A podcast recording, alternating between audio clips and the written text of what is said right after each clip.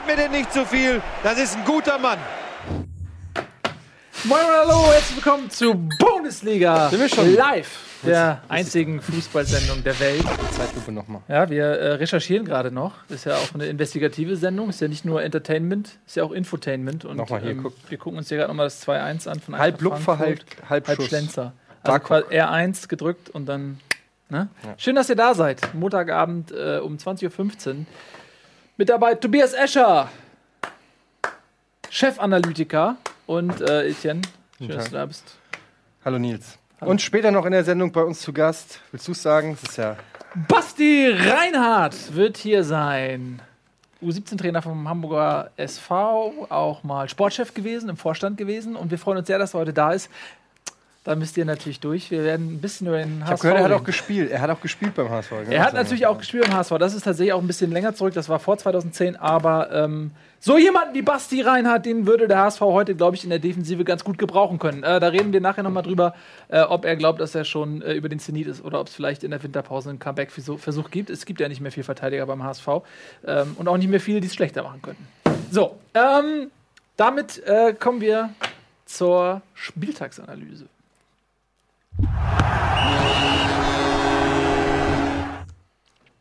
Ja, nun. Ne? Schön, dass ihr noch da seid. Ja, ich gehe auch So. nicht so schnell weg. Ey. Nee, also, äh, wir haben es ja äh, mit dieser Saison so, dass wir nicht mehr die Chronologie der Ereignisse nachplappern, äh, plappern, sondern jeder darf sich ein Spiel aussuchen. Tobi, du darfst wie immer anfangen. Warum eigentlich? Das ist total. Ja, Du kannst auch heute mal anfangen. Ja, warum fange ich nicht an? Äh, wir machen den HSV zum Schluss, damit äh, der Basti dabei ist. Ähm, und deswegen fange ich an mit. Äh, oh ja, das wird super. Ähm, Gladbach gegen Köln. Gladbach gegen Ja, Köln. Ich kommst du denn jetzt da drauf? Ja, weil Gladbach gegen Köln ist ein Derby und zwar so ein richtig geiles, altes äh, Fußball-Derby Mhm. ähm, mit zwei Vereinen, die auch vor 40 Jahren schon erfolgreich Fußball gespielt haben. Und ähm, ja, das, äh, da ist sehr, sehr viel, sind sehr, sehr viele Emotionen mit drin. Das steht ein bisschen im Schatten vielleicht so von der allgemeinen Wahrnehmung, natürlich nicht am Rhein, aber wenn man so, ja, Dortmund Bayern oder Schalke äh, Dortmund oder HSV Bremen oder Frankfurt Offenbach, das sind so die großen Derbys, aber äh, Köln-Gladbach ist eigentlich auch ein riesiges Derby.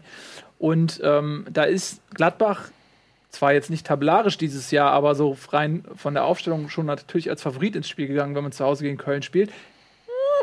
Ähm, und hat, man hat auch 1-0 geführt, ja. Und äh, dann äh, hat Köln nochmal zurückgeschlagen, in Person von Modeste natürlich, der vorher nicht so viel Spielanteile hatte. Äh, und dann ähm, kurz vor Schluss Risse mit einem, ich glaube, 30 Meter waren es mindestens. 34. 34 Meter Freischuss, den er einfach mal da oben in den Winkel knallt, wo eigentlich auch Modeste einen Assist hat. Den hat er bei Comunio nicht bekommen, aber er hat nämlich zu Risse gesagt, er soll einfach draufhalten. Und das zählt für mich als ein verbaler Assist. Sollte man eigentlich anerkennen, wurde nicht, ist ein Riesenskandal. Aber äh, ja, trotz, trotz der äh, grandiosen Form, die der FC hat dieses Jahr, war das für mich sehr überraschend, dass sie in Gladbach gewonnen haben. Ähm, das hat folgende Konsequenzen tabellarisch. Köln ist jetzt Vierter, mit, punktgleich mit Dortmund, drei Punkte der Bayern. Und Gladbach ist auf Platz 13 und hat nur 12 Punkte. Ähm, das ist eine kleine äh, tabellarische Krise, würde ich sagen, für, für Gladbach. Wie habt ihr das Spiel gesehen? Ja, du hast schon richtig gesagt. Ähm, Modeste war schwach eigentlich in der Partie, aber hat seinen Treffer gemacht. Insofern, äh, das, daran wird ein Stürmer gemessen auf Floskeltime. Aber ist ja wirklich so. Ich habe äh, Turn und Taxis hat das Eintracht-Spiel kommentiert, deshalb habe ich noch ein paar. Ach, echt? Ja, ja. Ähm, aber Diese Strambaden des Ja. Rechtsaußen. Mit so viel Dynamik tanzt er sich durch wie ein wie er junger Engel. Wie er sich dreht, das hat er Oh, geübt, das ist hat er so geübt schön. im Training, das hat er geübt, das sieht man, er ist Wie jung, eine er kann Marmorstatue. Diese Muskeln, die sich abzeichnen unter dem hautengen Trikot sich dieses jungen drehen, Mannes. er kann sich drehen. ja, jedenfalls. Das war aber kein Ton und Taxis. Ein bisschen Hitler mit drin. Aber ist ja egal. So, jedenfalls, ähm, äh, der Kessler hat es gesagt, dass der Risse dieses Tor wohl äh, regelmäßig übt und. Äh, Der Torwart. Äh, ja, äh, Stefan FC. Kessler äh, hatte. Stefan Thomas. Ist doch, ist doch, Kessler, jedenfalls. Äh, wie heißt er denn mit Vornamen? Ist ja auch wurscht. Jedenfalls der Kessler. Der Kessler. Ähm, hat gemeint, dass er das äh, regelmäßig im Training genau diesen Schuss macht und damit alle, zu, alle Torhüter zur Verzweiflung bringt. Ähm, insofern war es auch kein Glücksschuss oder so, sondern das weiß man auch, dass der Risse das ganz gut kann. Ja. Ansonsten, ja, wie du sagst, Gladbach äh, mit zwölf Punkten ähm, jetzt schon deutlich abgeschlagen hinter den Top-Vereinen Eintracht Frankfurt. Hertha BSC, äh, TSG Hoffenheim, 1. FC Köln, Borussia Dortmund, äh, Bayern München und natürlich Red Bull Leipzig. Ähm, Schön falsch rum erzählt. es ist, es ist schon so mit, mit jetzt neun Punkten Abstand auf äh, Platz sieben. Das ist natürlich kein zufriedenstellendes Ergebnis für äh, äh, Borussia Mönchengladbach. Ähm, ja, keine gute Saison bislang und auch, äh, ja, auch berechtigt keine gute Saison, weil sie noch nicht so viel richtig gute Spiele abgeliefert haben, meiner Meinung nach. War jetzt gegen Köln ein bisschen doof gelaufen, weil sie es eigentlich lange gut unter Kontrolle hatten und dann halt so mit so einem Sonntagsschuss am Ende verlieren. Aber es war auch wieder so nicht so, dass sie die Dominanz komplett übers Spiel ähm, hinweg aufrechterhalten konnte, was so ein Problem ist momentan. Und es fehlt dann auch, wenn es dann schief läuft, wenn es dann so ähm, das Spiel kippt, dann fehlt da manchmal die Reaktion bei Gladbach, habe ich das Gefühl. Wie fit ist äh, Raphael? Der war lange verletzt, natürlich. Deswegen frage ich. Mhm. Aber ich habe ein bisschen das Gefühl, dass äh, sehr viel mehr mit dem Gladbacher ähm, Spiel steht und fällt, äh, also mit Raphael, Mhm. ja, ähm, als man vielleicht glaubt. Mhm. Äh, ich glaube, dass der sehr wichtig ist für das Spiel. Ja, natürlich. Ähm, das ist erstmal nicht nur Raphael. Also es ist natürlich nicht so, dass Raphael jetzt der einzig wahre ist, aber die auch andere Spieler, die nicht in Form sind. Wer denn? Ähm, na gut, Dahut zum Beispiel, Da der. habe ich verkauft. Weißt du gegen wen? Gegen Johnson. Weißt du, wer auf der Bank saß? Johnson. Weißt du, wer gespielt hat? Dahut. Johnson auch ein Spieler, der nicht in Form ist. Aber er hat schöne Haare. Das stimmt, da kann man nichts sagen, Tobi. Ja. Da weiß ich nichts drüber. Ich habe keine Ahnung von Haaren. Das sieht man nicht. Das sieht man Äh. aber nicht. Ja, also so, los, weiter geht's. Entschuldigung, Ähm, ich habe dich unterbrochen. Ja, also natürlich, Raphael ist natürlich der entscheidende Spieler, weil er auch derjenige ist, der mit seinen Bewegungen vorne ähm, Spieler auf sich zieht oder auch Torgefahr ausstrahlt. Also, wobei Stindl letzte Woche fand ich ein gutes Spiel gemacht hat. Aber es ist natürlich so, dass ihnen momentan das, was halt so eine Kölner Mannschaft anbieten kann, dass sie auch bei einem Rückstand ruhig bleiben und dann mit einer Systemumstellung wieder ins Spiel zurückkommen, das kann Gladbach momentan nicht. Wie sah beim FC die Spielumstellung aus? Ähm, muss ich da kurz genau nachgucken? Äh, man muss aber, während du nachguckst, sagen, also dass Gladbach schon das bessere Team eigentlich war. Mhm. Ne? Also Köln hat schon auch ein bisschen glücklich drei Punkte geholt. Nur mal ein paar, Ja. ein paar, ein paar Statistiken zu konsultieren. Mhm. Äh, 64% Ballbesitz, äh, 79% Passquote gegenüber 72%. Ähm, allerdings 127 zu 96 Fehlpässe, ist ja auch nicht ganz uninteressant. Und 20 zu 11 Torschüsse für Gladbach. Ähm, also Ja, die waren halt lange Zeit dominant, nicht? und, und Köln hat es gut gemacht. Köln hat, ähm, sag ich mal, unangenehm gespielt, hat, den, äh, hat Gladbach viel auf die Füße getreten, hat so ein bisschen. Und Gladbach kommt übers Spielerische, hatten auch sehr viele. Naja, Naja, ist gut. all die spielen halt gern. Und ähm, Basti, Basti Reinhardt sitzt da hinten und guckt sich an und sagt so, wo bin ich hier gelandet, ey? Nein, alles gut. Und ähm, ja, aber so kann man halt den, diesen vielen Kreativen, das sind alles Spieler ähm, bei Gladbach, die halt über, die den Spiel, über den Spielspaß kommen. Du hast einen Traoré, du hast einen Raphael, du hast einen Hazard, du hast einen Stindl. Ähm, das sind halt Spieler, die mögen es nicht, wenn man ihnen dauernd auf die Füße tritt. So. Und Oder das ist auch ein Strobel, ein Kramer, der ja, nicht aber gespielt hat halt. jetzt. aber, Ne? das Aber, ging, ja. aber gerade so, was, was die Vorwärtsbewegung angeht, da hat das Köln ganz gut gemacht. Immer so mit kleinen Niedlichkeiten, immer mal wieder äh, den Spielfluss gestört. Das war schon Ja. ganz gut. Aber äh, sie sind da doch vorbeigekommen dann zwischendurch. Worauf ich mich jetzt bezogen habe, war der We die Einwechslung von Rudnev nach der Pause. Musste der Lehmann raus und dann hat man einen zweiten Stürmer gehabt und auch vorne noch eine zweite Anspielstation, womit man das Flügelspiel ein bisschen vorantreiben konnte.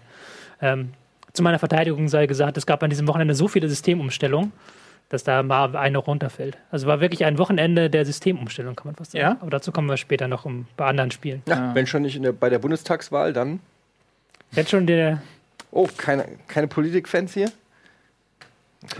ja, ich weiß nicht. Naja, Wie ist das denn? Kommen, kommen, kommen wir auch dann hier vermehrt über rechts außen oder wie ist das? Wie, wie geht das weiter, die Analogie? Könnte ich jetzt äh, tatsächlich äh, was zu sagen, aber lassen wir, lassen wir die Politik in unserer Ihr könnt ja wieder eure Taxus-Parodie rausholen. Großartigste Parodie, glaube ich. Die, Dann kommen wir bei rechts aus. Kommen wir zum nächsten Spiel, oder? Wenn keiner mehr was zu sagen hat zu Gladbach und Köln. und Köln. Oder wollt ihr noch was zu Nö. dem Spiel sagen? Eigentlich, nö, das ist, können wir Ding weiter galoppieren. Gut, dann mache ich jetzt weiter mit, dem Letz-, mit der letzten Partie des Spieltags. Werder Bremen gegen Eintracht Frankfurt. Ähm, was, wolltest du was sagen? Nee, ich, für, für eine Sekunde habe ich überlegt, ob, ob wir schon mal ähm, den Kölner Fanbeauftragten angerufen haben und ob das jetzt dieser Höhenflug vielleicht der richtige Zeitpunkt wäre, um mal kurz zu fragen, wie so die Stimmung ist. Aber dann hast du schon angefangen und dann habe ich den Gedanken halb verworfen, halb war er noch da und das. Nee, machen wir nicht, ne? Machen wir nicht. Sollen wir mal, sollen wir mal den Frankfurter Fanbeauftragten anrufen? Wenn du magst. Kannst du ja schon mal, du kannst ja mal deine Worte weiter. Ja, ich kann ja schon mal sagen, den, den Basti meine ich. Ruf mal den Basti an. Oder, ja, so. Äh, wir haben jetzt zwei, ne? Wir Ja, haben genau. Silvano und Basti. Ich weiß noch gar nicht, ob Basti, Basti scheint gar nicht da zu sein, Silvano. Ist egal. Auf jeden Fall, ähm, ja, es war äh, eine relativ offene Partie. Bremen äh, gegen äh, Frankfurt. Bremen hatte, äh, war, glaube ich, in der ersten Halbzeit vielleicht einen Tacken besser als die Eintracht, weil die Eintracht auch viele leichte Ballverluste hatte in, in den eigenen Reihen, viele schlampige Pässe, die so nicht sein müssen. Ähm, in der zweiten Halbzeit war die Eintracht meiner Meinung nach deutlich besser. Trotzdem gab es Chancen auf beiden Seiten, ähm, wo man hätte sagen können, ja, da hätte, hätten sich beide Mannschaften nicht beschweren können, wenn noch mehr Tore gefallen wären gegen sie. Ähm, bei der Eintracht wurde es deutlich besser, als Alex Meyer eingewechselt wurde, der nicht in der Startelf stand, ähm, sondern Ergotta, Hergotta, oder wie Tone Tastik sagt, Ricotta! Und ähm, ja, äh, der hat aber meiner Meinung nach, ja, hat viel gearbeitet fürs Team, hat aber sonst nicht so den bleibenden Eindruck hinterlassen. Mit Alex Meyer lief es dann besser mit zwei Stürmern. Äh, Huschti wurde äh, ausgewechselt zur Halbzeit, der einen schwachen äh, Auftritt hatte. Ähm, die Eintracht hat gut gestanden, wie man das kennt, wieder mit einer äh, Fünferkette beziehungsweise mit Hasebe als Libero. Und meiner Meinung nach, das muss ich wirklich mal sagen, weil man redet nicht oft über Spieler wie Hasebe in, in, in unserer Sendung. Der spielt eine überragende Saison zurzeit, ist für mich mit einer der Gründe, warum die Eintracht zurzeit so gut ist. Der hat wirklich unter Kovac hinter der Viererkette so diesen Ausputzer, da hat er wirklich seine Rolle gefunden, weil er das der, äh, mit so viel, er geht in die Zweikämpfe rein, gewinnt die Zweikämpfe, aber dann haut er nicht den Ball nach vorne, sondern mit ganz viel Ruhe das Spielaufbau, äh, den Spielaufbau macht. Und ähm, ja, das hilft natürlich auch, dass die Eintracht momentan sehr selbstbewusst ist. Das sieht man, dass sie sich trauen, von hinten raus zu kombinieren. Da klappen plötzlich Sachen, die letzte Saison nicht denkbar gewesen wären. Ähm, wir haben eben gerade noch drüber geredet. Das ist einfach auch, äh, kann Basti dann bestimmt auch bestätigen, einfach ein Stück weit auch Psychologie. Wenn es Ja. läuft, dann läuft. Ich finde es faszinierend, dass äh, eine Mannschaft, okay, da gibt es jetzt ein, zwei neue Spieler. Vallejo. Ja. Valencia de Alessandro. Vallejo. Vallejo. Ähm, der natürlich einen ganz äh, starken Part spielt da hinten. Aber äh, wenn man so das Kollektiv sieht, und ich weiß nicht, hast du gerade Chandler gesagt oder habe ich das nur Ich in meinem Kopf äh, gehabt? Nee, also in, als wir privat. Ja, also ich, ich finde zum Beispiel Chandler, der ja eigentlich aussortiert war, ähm, äh, mit dem HSV in Verbindung gebracht, hast du noch gesagt, so, haha, lol, äh, was, was wollen die denn mit dem so ungefähr? So und jetzt Art, ja. äh, spielt er da gegen Bremen äh, irgendwie drei Leute aus auf der rechten Seite und flankt den Ball rein und du denkst so, Timothy, what? Und da, das ist, sind viele Spieler eben, die letztes Jahr auch dabei waren und fast abgestiegen wären. Und da denkt man sich immer, ey, die haben so viel Selbstbewusstsein gerade und, und wie viel auf einmal gelingt, ja, und äh, dann denkt, da, da wird einem wieder bewusst, wie viel äh, auch Kopfsache ähm, im Fußball ist. Und dann wird einem auch wieder, wenn man die Parallele dann nach Hamburg zieht, auch klar, wo, wo das andere Ende der Skala dann ist, ja. Ja, ich meine, es ist, es ist immer schwer zu sagen, was ist zuerst die Henne oder das Ei. Ich denke, es hat aber auch viel mit der wirklich hervorragenden Arbeit von ähm, Nico Kovac zu tun, der äh, erstens die Mannschaft wirklich auch auf einen Fitnessstand gebracht hat, auf dem ich sie lange nicht gesehen, ha gesehen hat, ihnen auch so ein, so ein Kampfgehen eingehaucht hat, dass der Eintracht meiner Meinung nach jahrelang gefehlt hat, diesen Ehrgeiz, diesen Willen, den man jetzt sieht. Und ja, dann sind so Spieler, die letzte Saison irgendwie wie Marco Fabian, Gacinovic, ähm, Chandler, Otschipka, plötzlich blühen die alle auf und mit ein bisschen Selbstvertrauen ähm, gelingen dann halt Sachen, die sonst nicht gelingen. Und du hast halt einfach auch ein bisschen Glück, muss man sagen. Ja, wenn Pizarro das Ding macht äh, gegen, äh, in, der, in der 75. Minute, dann geht das Ding vielleicht auch 2-1 für Bremen aus. Ähm, so muss man sagen, ähm, natürlich auch äh, Wahnsinns-Story mit Barkok, ein Spieler eingewechselt, den ich persönlich selber erstmal googeln musste, aus der U19. Äh, ich kannte den wirklich nicht. Und ähm, macht äh, im ersten Bundesligaspiel, der Junge ist 18, macht wirklich ein richtig geiles Tor. Ja, so kann es halt manchmal dann auch gehen. Und jetzt mit 21 Punkten im Verfolgerfeld da oben dran, trotzdem, und das sagt ja einiges über die Liga aus, trotzdem Platz 7 mit 21 Punkten. Also punktgleich natürlich bis Platz 3 hoch, aber ähm, das zeigt, wie eng dieses Jahr alles beieinander ist. Aber es war, waren trotzdem drei Big Points und jetzt nächste Saison, äh, nächstes, nächster Spieltag geht es halt gegen Dortmund. Ne? Da ist man dann Favorit. Da ist man zumindest punktgleich. Ja, man also, spielt äh, zu Hause auch. Spitzenspiel, Gegen, ne? ne? gegen, gegen Dortmund. Wenn man Champions League spielen will, muss man das gewinnen. Und ich sag's euch ganz ehrlich, Leute, ich bin mega happy. Ey, ganz ehrlich, ey, lasst Ernsthaft? Mir, ey, jetzt mal ganz ehrlich, ich habe letzte Saison habe ich hier gestanden und ich habe wirklich gelitten und ich war bereit, den Fußball an, an den Nagel zu hängen. Und jetzt muss man aber auch sagen, es ist einfach die schönste Sportart der Welt. Ist Das klingt wie Hohn in meinen Ohren. Nein, ist wirklich Das, mit einem Jahr verdient man sich das äh, nicht eigentlich. Ich hätte ja gesagt, zweites Jahr Relegation hätte dir ganz gut getan. Dann sag ich dir, mach mal drei Abstiege mit durch, dann reden wir weiter, Ja. Herr Bomhoff. Gut, aber das ist jetzt ja schon ein Weilchen her. So lang ist es auch nicht. Möchte noch jemand was dazu sagen? Bremen? Lass uns mal ein bisschen ähm, äh, Ja. über Bremen reden. Und äh, Nuri, der ja ähm, befördert worden ist zum Cheftrainer, gab es jetzt zuletzt weniger Erfolgserlebnisse. Nächste Woche gibt es eine ganz interessante Konstellation, nicht nur weil es Nordderby ist und das eigentlich immer spannend ist. Ähm, es ist zum einen auch Abstiegsspiel, äh, ja, also der HSV mit drei, ich glaube Bremen acht Punkte.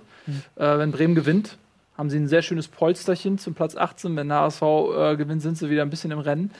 Ähm, aber eben auch, weil mit Markus Gisdol ein äh, Trainer beim HSV unter Vertrag steht, der auch in Bremen fast gelandet wäre. Und äh, im Prinzip der Nuri seinen Job ja nur hat, weil Gisdol sich letztendlich äh, für den HSV entschieden hat. Das ist ein Denk bisschen ich mal, das- aber Behaupte ich jetzt, äh, das ist ja. leite ich ab. Können wir gleich mal nachfragen. Anhand der Sachen, die Man ich so hat noch gelesen keine Verhandlungen aufgenommen, soweit ich weiß. Nee? Weil Gisdol relativ schnell abgesagt hat.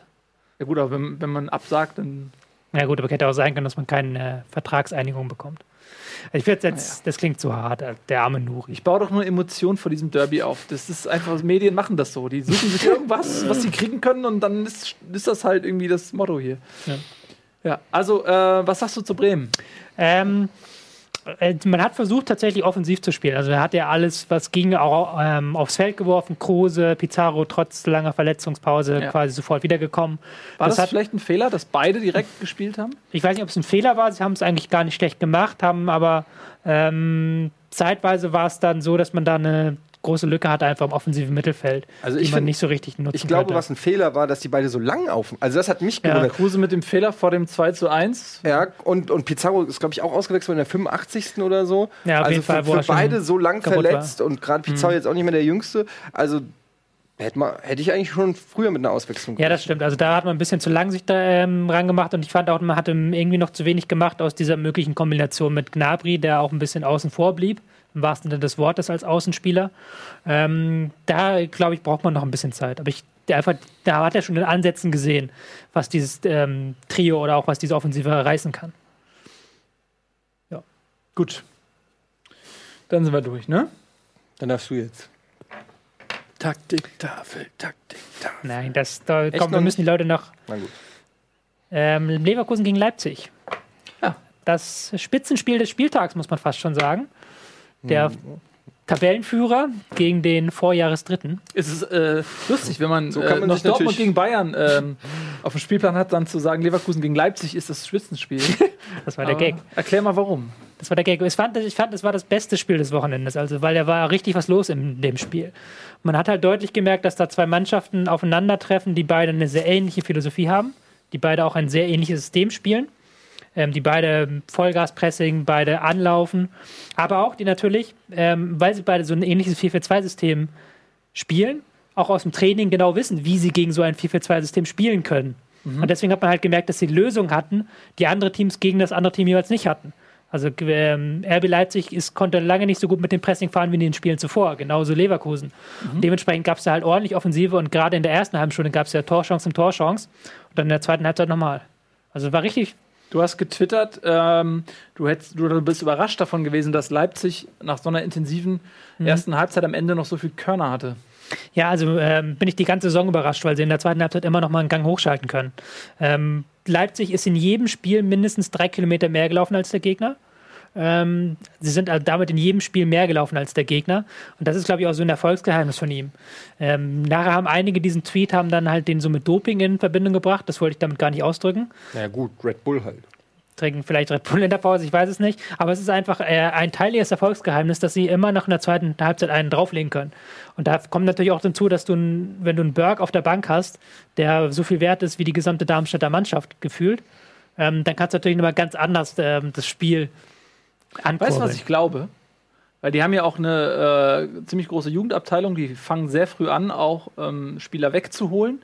Ich glaube, die machen folgendes: Die kaufen nur Zwillinge und die lassen den ersten Zwilling sich in der Halbzeit komplett austoben und dann schicken sie eine komplett neue Elf aufs Feld. Das auch haben die, die- anderen Zwillinge. Haben die Halt. Bayern auch mit den Altintops versucht.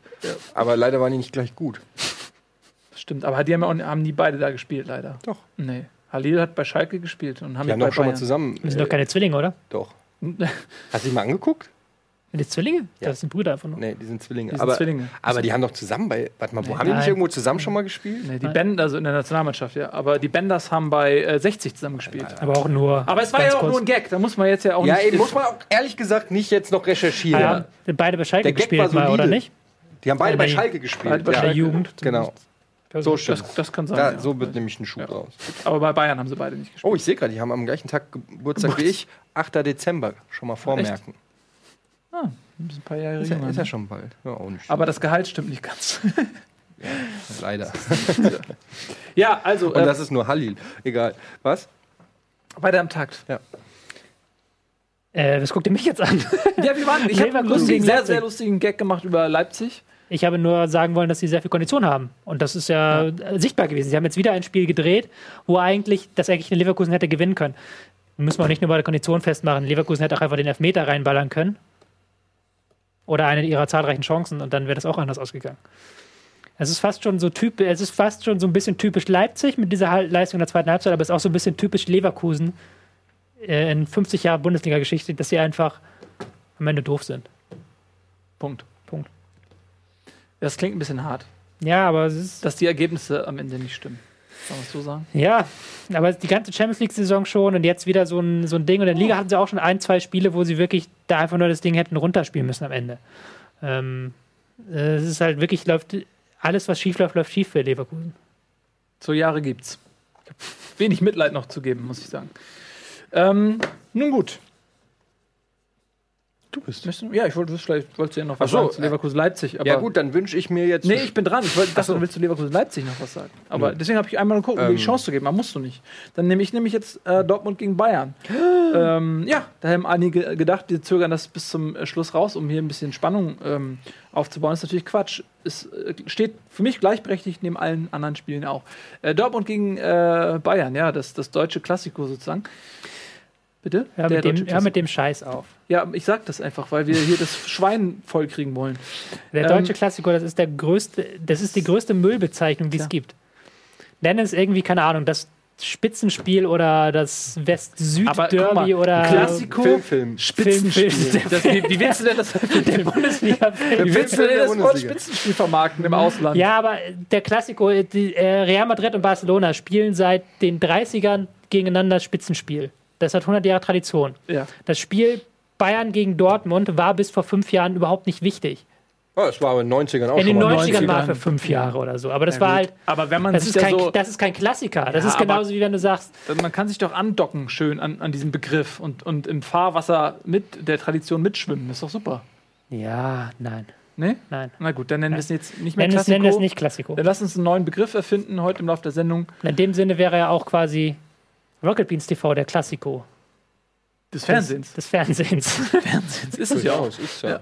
Gut, also jetzt zum Spiel. Ähm, ich habe bei Bayern so ein bisschen das Gefühl, so, dass so ein bisschen die Souveränität äh, und das Selbstverständnis unter Guardiola so ein bisschen weg ist. Ich habe äh, vermehrt das Gefühl, dass. Ancelotti meinst du? Nee, und was unter Guardiola so. noch da war, dass es jetzt unter Ancelotti so ein bisschen abhanden gekommen ist. Ähm, weil, ja, irgendwie so diese, diese, diese Masch Bayern ist nicht mehr so eine Maschine, die, wo du einfach weißt, überrollt alles.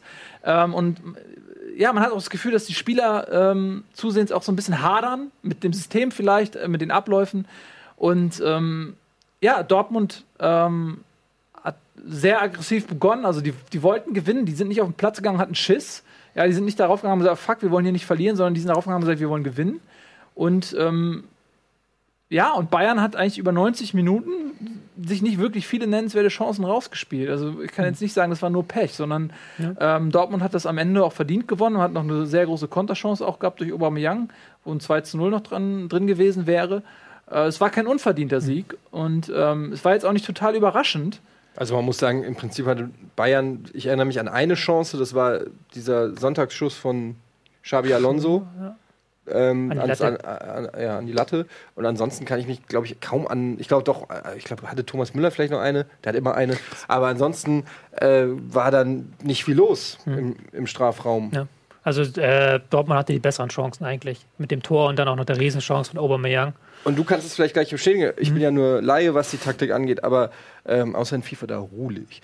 Ähm, ich hatte den Eindruck, dass die, wie sagt man, äh, der Franzose sagt, outsmarted.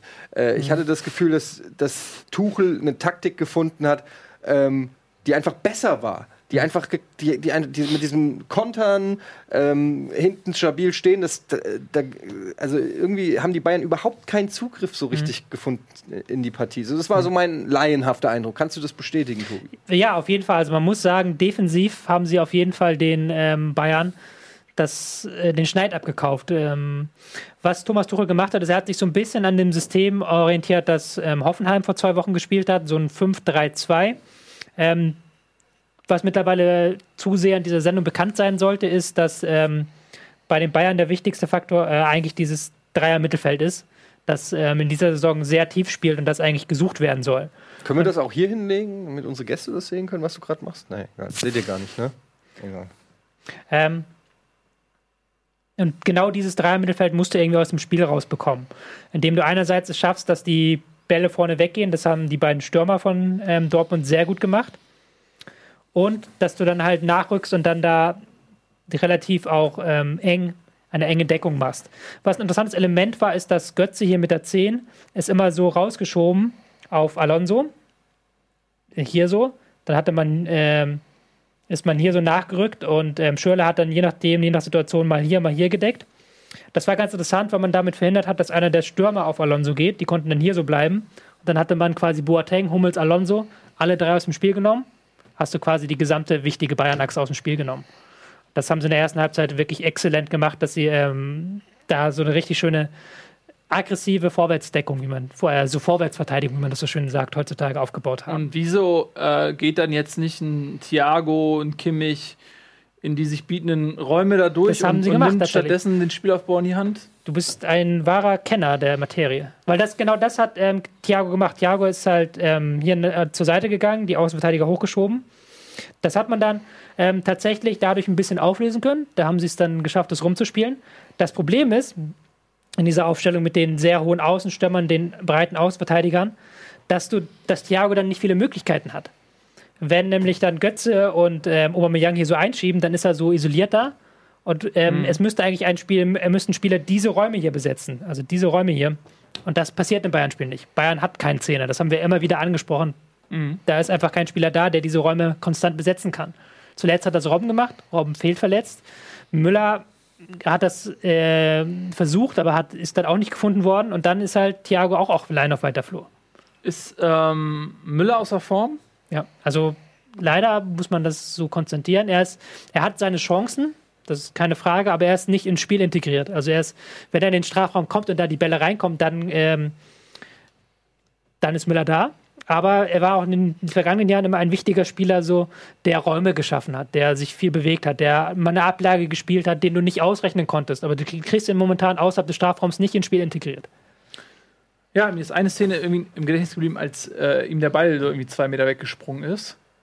Ähm, wo ich dachte, okay, ähm, so habe ich das auch immer gemacht früher. Ich wollte mal ein Zitat aus dem Chat ähm, bringen. Jetzt ist mir das ein bisschen äh, aus den Augen, aber es ist sinngemäß, ach, da haben wir es, von äh, Crazy Maze 20, 20. Er schreibt, liegt halt am dummen 4-3-3. Damit muss Ancelotti endlich aufhören.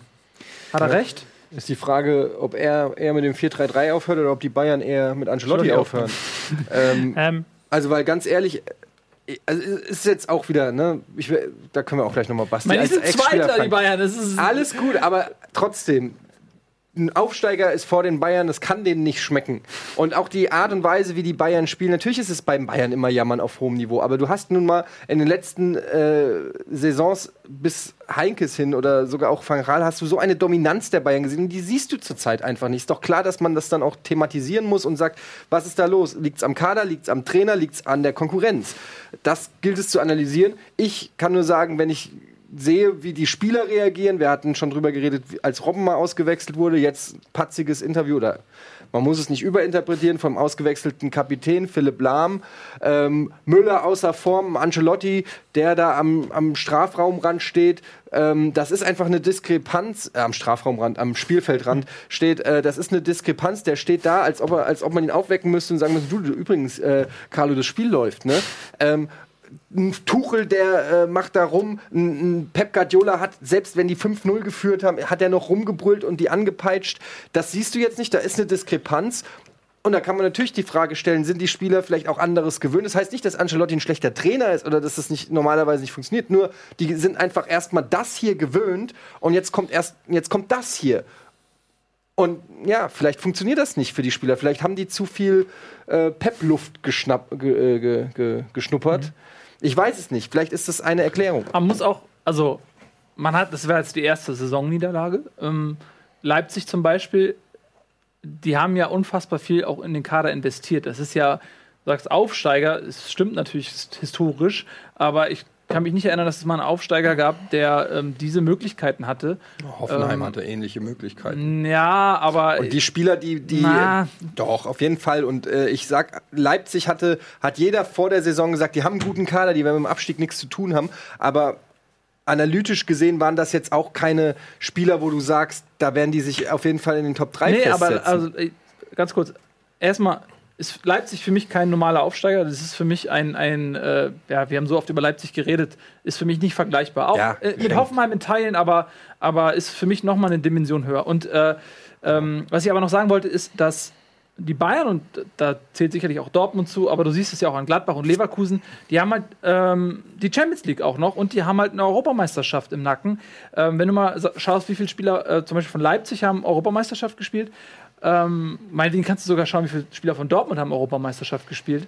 Äh, wie viele haben bei Bayern Europameisterschaft gespielt? Wie viele Champions League-Spieler hat Bayern, Gladbach, Leverkusen äh, äh, im Nacken? Und ähm, das ist ja vielleicht auch ein Faktor, äh, wenn du dann äh, mit Robben, mit Ribéry, mit Costa, mit Coman immer wieder Verletzungen auch hast ähm, auf wichtigen Positionen, die du vielleicht auch nicht so einfach kompensierst. Also ist das vielleicht auch ein größerer Faktor als in den letzten Jahren?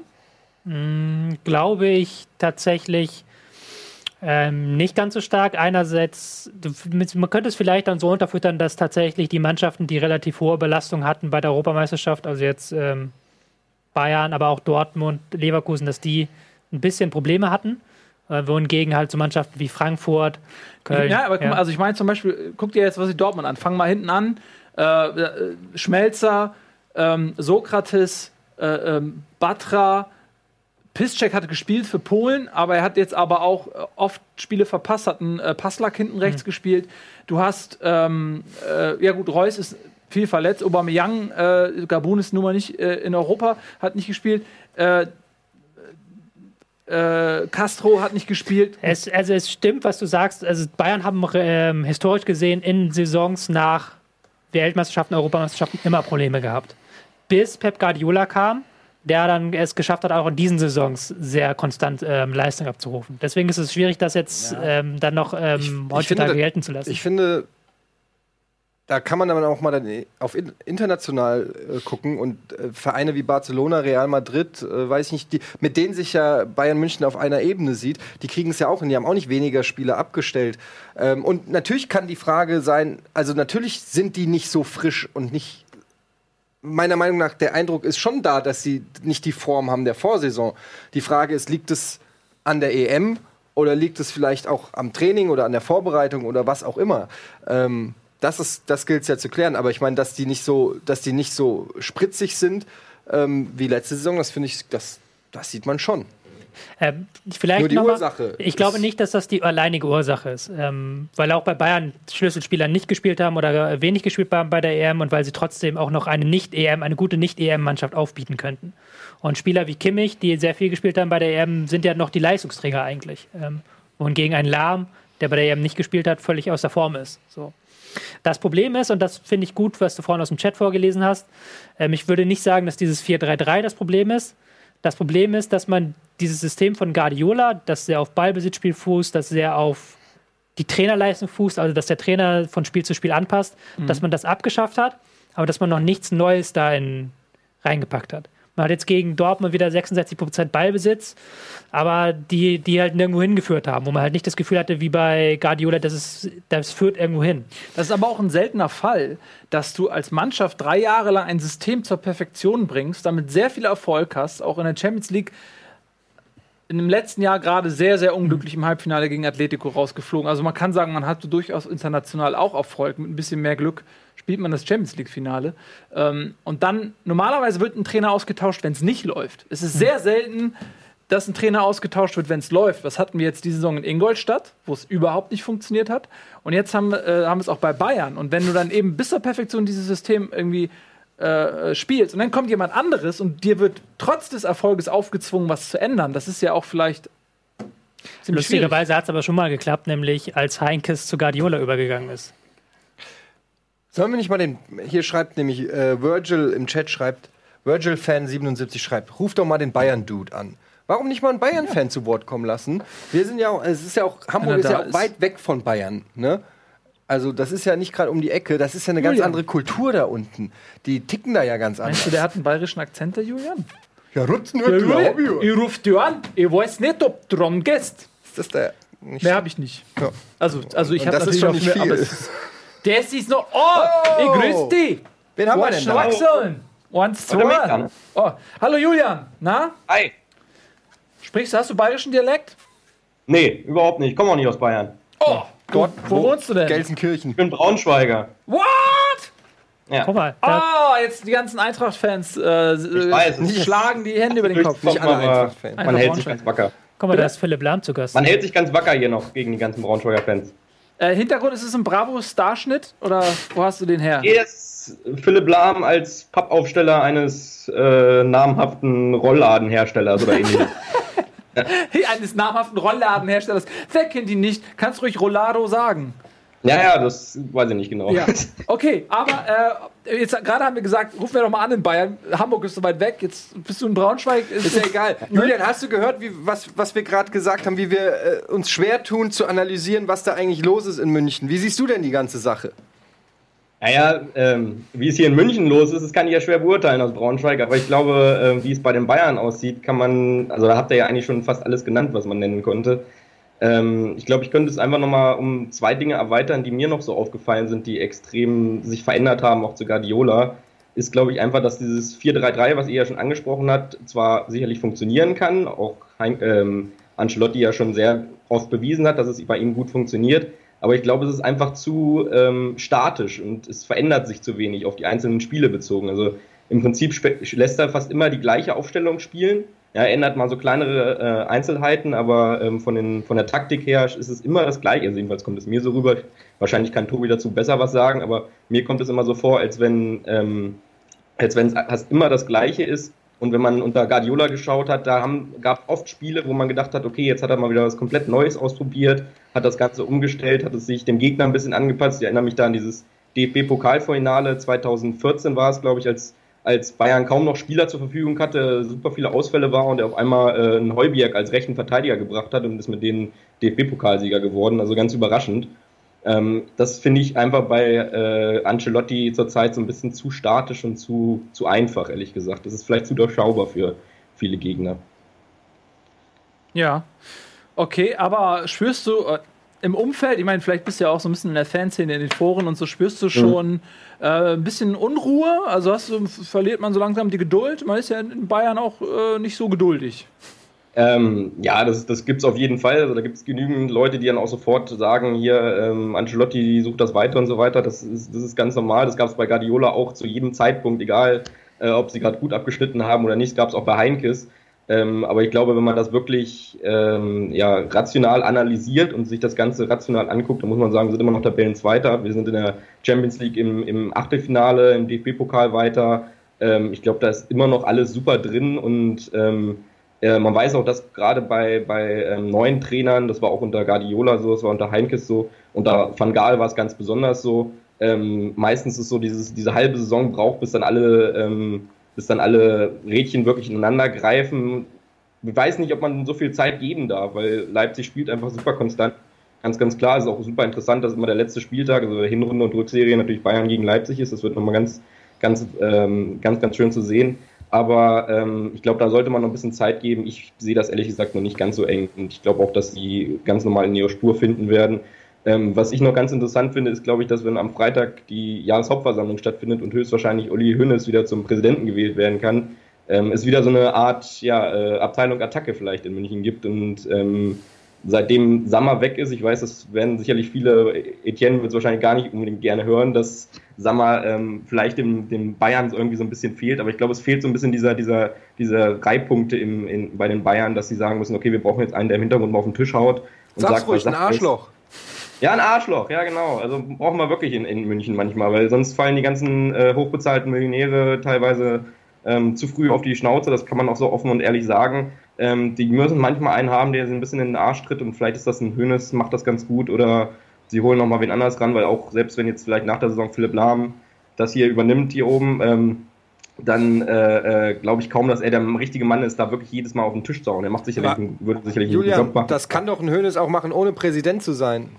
Ja, aber er macht es ja zurzeit nicht. Er hält sich ja extrem aus der Presse raus und so weiter. Ich glaube, er wartet wirklich darauf, dass er wirklich wieder ein Amt hat, was, äh, was ihn berechtigt, diese, diese Kritik zu äußern und so weiter. Seitdem seinem, seinem, äh, seinem Aufenthalt im Gefängnis in, der, äh, in München ähm, hat er nun wirklich nicht viel sich dazu geäußert. Das ist auch irgendwo verständlich, aber ich glaube, er wartet einfach darauf, dass er wirklich auch wieder die, die Position hat, sich zu äußern. Und ähm, ich glaube, das würde den Bayern auch nochmal extrem äh, gut tun.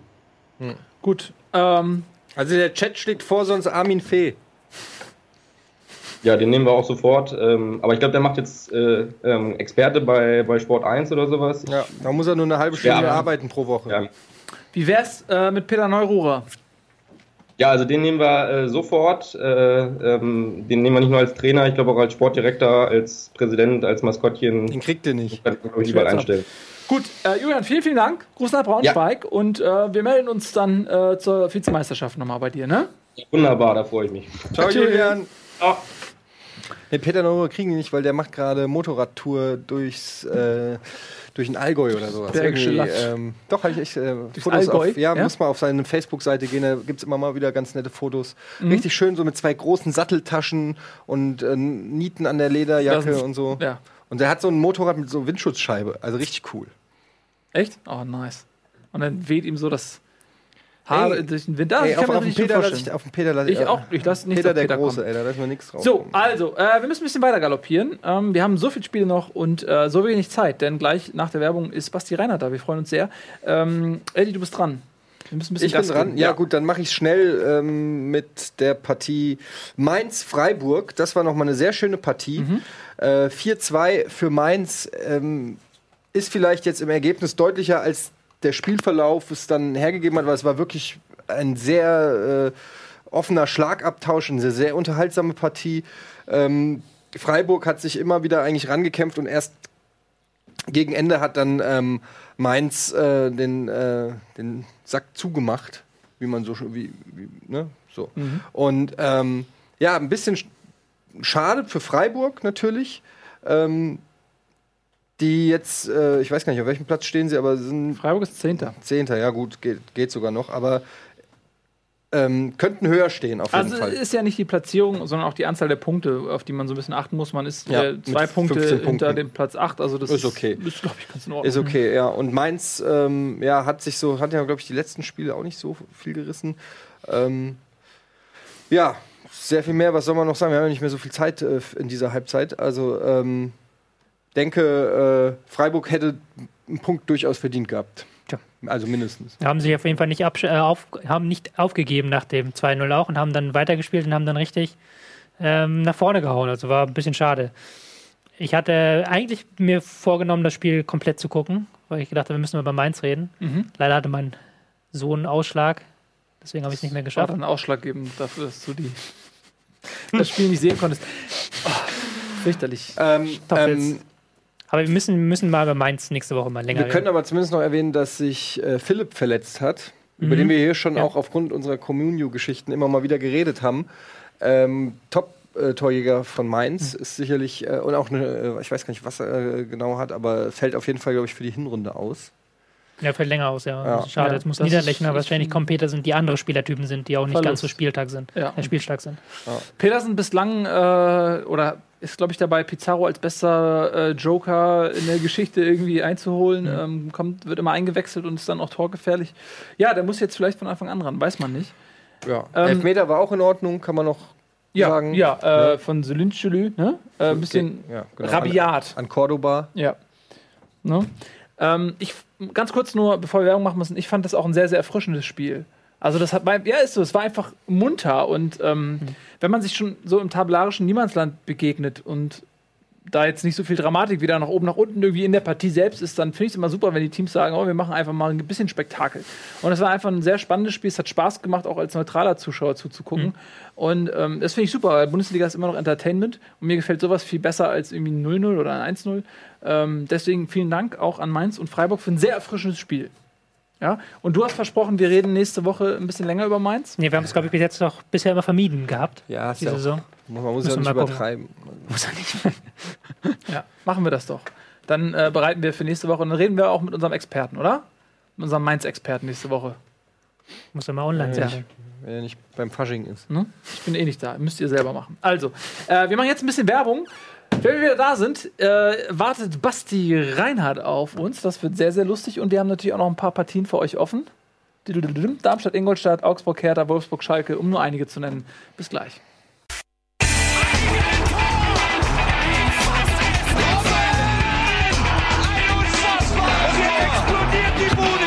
Kritisiert mir denn nicht zu viel. Das ist ein guter Mann. Herzlich willkommen zurück bei Bundesliga Live, der einzigen Fußballsendung Der Welt. der Welt. Und auch jetzt, in dieser Zeit, läuft nirgendwo anders eine andere Fußballsendung. Das, dafür stehen wir mit unserem Namen.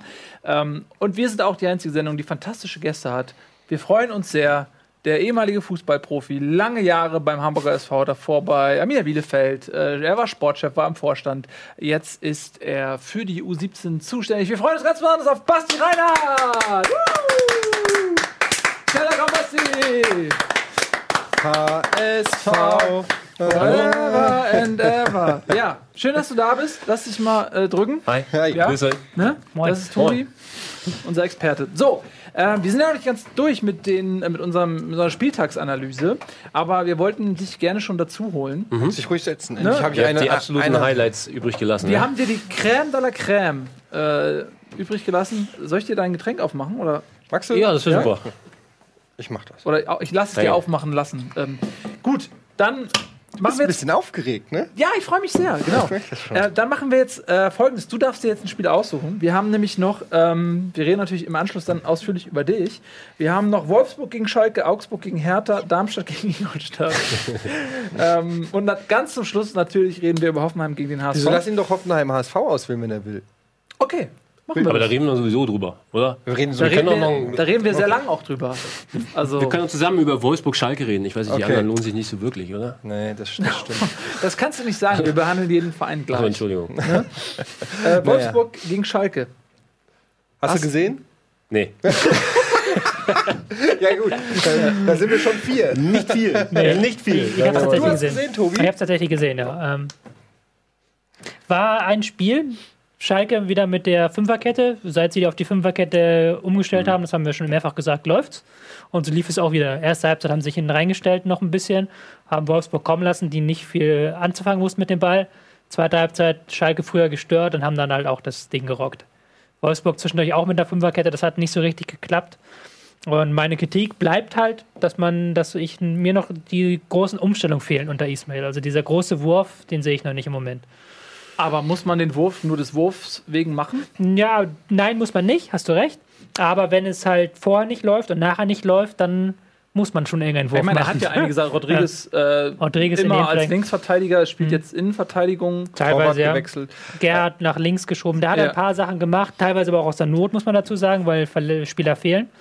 Aber ähm, es fehlt halt die Weiterentwicklung auch. Aber da, das hast du ja schon recht früh gesagt. Und glaubst du, dass es dass man sich vielleicht zu früh auf Ismail festgelegt hat und gedacht hatte, weil die gerade Mhm. da ein gutes Spiel gemacht haben, so gesagt haben, ja, da geht was und jetzt denkt man sich, fuck, jetzt haben wir uns auf den weiß- festgelegt, jetzt Ich weiß können nicht, ob sie das sich fuck denken, ich kenne den Vertrag auch nicht. es ist, bei, bei, bei solchen hochgezogenen Ja. Trainern ist es meistens so. Ähm, aber ähm, ich weiß nicht, ob sie sich zu früh festgelegt haben, aber ich weiß nicht, ob es so bleiben wird, wenn es so bleibt. Weil er hat jetzt auch aus, muss man ganz fairerweise sagen, aus vier Spielen drei Punkte geholt. Mhm. Und auch in Wolfsburg sind dann die Mechanismen halt dementsprechend. Also Ich glaube, das ist wahrscheinlich eine Lösung, die Klaus Allofs ganz gerne hätte. Also mit, mit Ismail, ja, aufgrund äh, der, der Verbundenheit. Äh, Aber ob es wirklich funktioniert, das steht irgendwie noch aus. Ne? Also für meinst, mich hat sich ein bisschen so angefühlt, und- erste Sieg und dann machen Ja. wir den Vertrag fest und äh, ob das jetzt wirklich einen nachhaltigen Effekt hat, muss man mal gucken. Also ich, hoffe für uns nicht. Wir, Du meinst ganz sind kurz, ja, du meinst Verbundenheit, weil Alofs und Ismail in Bremen lange Genau. zusammengearbeitet haben. Genau. wir sind ja auch alle nette Menschen. Wir wünschen es natürlich dem Ismail, dass er der die ähm, Karre rumreißt. Aber das war jetzt halt kein starkes Spiel gegen Schalke, muss man einfach ganz klar sagen. Aber damit geht ja auch Alofs ein Risiko ein, weil ich meine, jetzt nach der ersten Trainerentlassung, dann, wenn er jetzt, wenn jetzt zwei, drei Niederlagen noch dazukommen und er den Ismail auch wieder entlassen würde, also das würde schon seine Position wahrscheinlich auch erheblich schwächen dann in Wolfsburg. Ne? Er ist ja jetzt auch nicht gerade frei von, von Kritik. Also Dieter Hacking ist auf dem Markt. Hab ich, für den Managerposten. das wäre sehr das lustig. wäre in der Tat Oder Ironie. Armin Fee. Okay, machen wir Ja. weiter. Ja, Ähm, ganz kurz, vielleicht ein, ein ah, Wort. wir Nein, haben noch nur keine ein Zeit Satz. Ich Ja, weiß, gut, ich ist wollte ja nur einen dein Satz zu, zu, HSV zu Schalke sagen, ähm, dass Schalke jetzt nämlich äh, mit 14 Punkten auf Platz 11 ist. Also ich will nur kurz die Aufholjagd nochmal eben äh, dokumentieren. Äh, also da geht es munter weiter mit den Punkten sammeln. Okay, nächstes Spiel. Darmstadt-Ingolstadt oder was? Mit neuem Ingolstadt-Trainer. Ja, mit neuem Ingolstadt ein ganz, eine ganz überraschende Wahl, die da aus dem Hut gezaubert wurde. Ihr Nämlich, wisst nämlich beide den Namen nicht. natürlich. Sag. Ich weiß es Ich weiß nämlich. es auch nicht gucken. Ja, ich weiß guck es bei auch. Walpurgis, Walpurgis, nee, weil, weil, Weil Purgis, Weil richtig. Walpurgis, Weil- wie die Walpurgisnacht. Ja. Ja. Walpurgis. tatsächlich Walpurgis, ja, sag ich doch, Walpurgis. Ja, ist ja richtig. Ja, wie bei Bibi Blocksberg. Da haben die immer die. Walpurgisnacht. Ja. Ja, ähm, erster Sieg für Ingolstadt ist natürlich ein super Einstand äh, für den Trainer. Äh, ganz schönes Pech für, ähm, für Darmstadt. Mhm. Hätte auch anders ausgehen können, die Partie, sage ich bei jedem Spiel. Aber ist ja auch die Wahrheit, hätte ja auch anders ist, ausgehen ist können. richtig. Ja. Ist ja, Ja. weiß man ja nicht. Also wenn es nicht so ausgegangen wäre, wäre es anders ausgegangen. Korrekt. Ist ja, kann man ja. Darmstadt hat einen Elfmeter nicht bekommen, muss man dazu sagen. Ähm, der wurde einfach außerhalb des Strafraums verlegt. Das Ja. hätte, Stimmt. das hätte einen Elfmeter geben müssen. Ähm, und es war aber auch ein sehr zerfahrenes Spiel, muss man sagen. Also es war jetzt tatsächlich so, wie man sich das von Darmstadt gegen Ingolstadt erwartet. Kein Spiel mit großer Spielkultur, ähm, viel Stückwerk, ähm, viel Klein-Klein. Der neue Trainer hat schon ein bisschen was gezeigt, neues 4-2-3-1-System, aber auch jetzt nicht alles umgeworfen. Ähm, aber es ist natürlich ein guter Einstand. Und ähm, weil Pogis ist mir auch als Pressing-Trainer bekannt aus seiner Zeit aus in Osnabrück und in Lotte. Mhm. Da bin ich noch gespannt, wie er das weiterentwickelt. Das war jetzt, glaube ich, nur der erste Schritt. Kleiner Fun-Fact: Neuer Torwart auch äh, bei Ingolstadt zwischen den Pfosten. Ähm, Martin Hansen. Weiß ich deshalb, habe ich nicht bei Comunio gekauft für 250.000. Bang, bang, bang, weil ich genau wusste, äh, weil man nämlich schon im Vorfeld gelesen hat, dass äh, der Trainer, der neue Trainer wahrscheinlich sich für einen neuen Torwart äh, entschieden hat. Stammtorhüter für 250.000, direkt Spieler des Spiels beim Kicker. Just saying. Gut. Hast du gut gemacht. Äh, war, Tolles Tor noch, muss man dazu sagen. ja, war Walpurgis eigentlich, kam, war der noch bei Lotte oder war er frei auf dem Markt? Der war frei auf dem Markt. Okay. Weil Der Lotte ist- ist ja im DFB-Pokal auch noch. Ähm, Nee, nee, das ist jetzt ein anderer Trainer, dessen Namen ich jetzt gerade nicht weiß. okay, gut.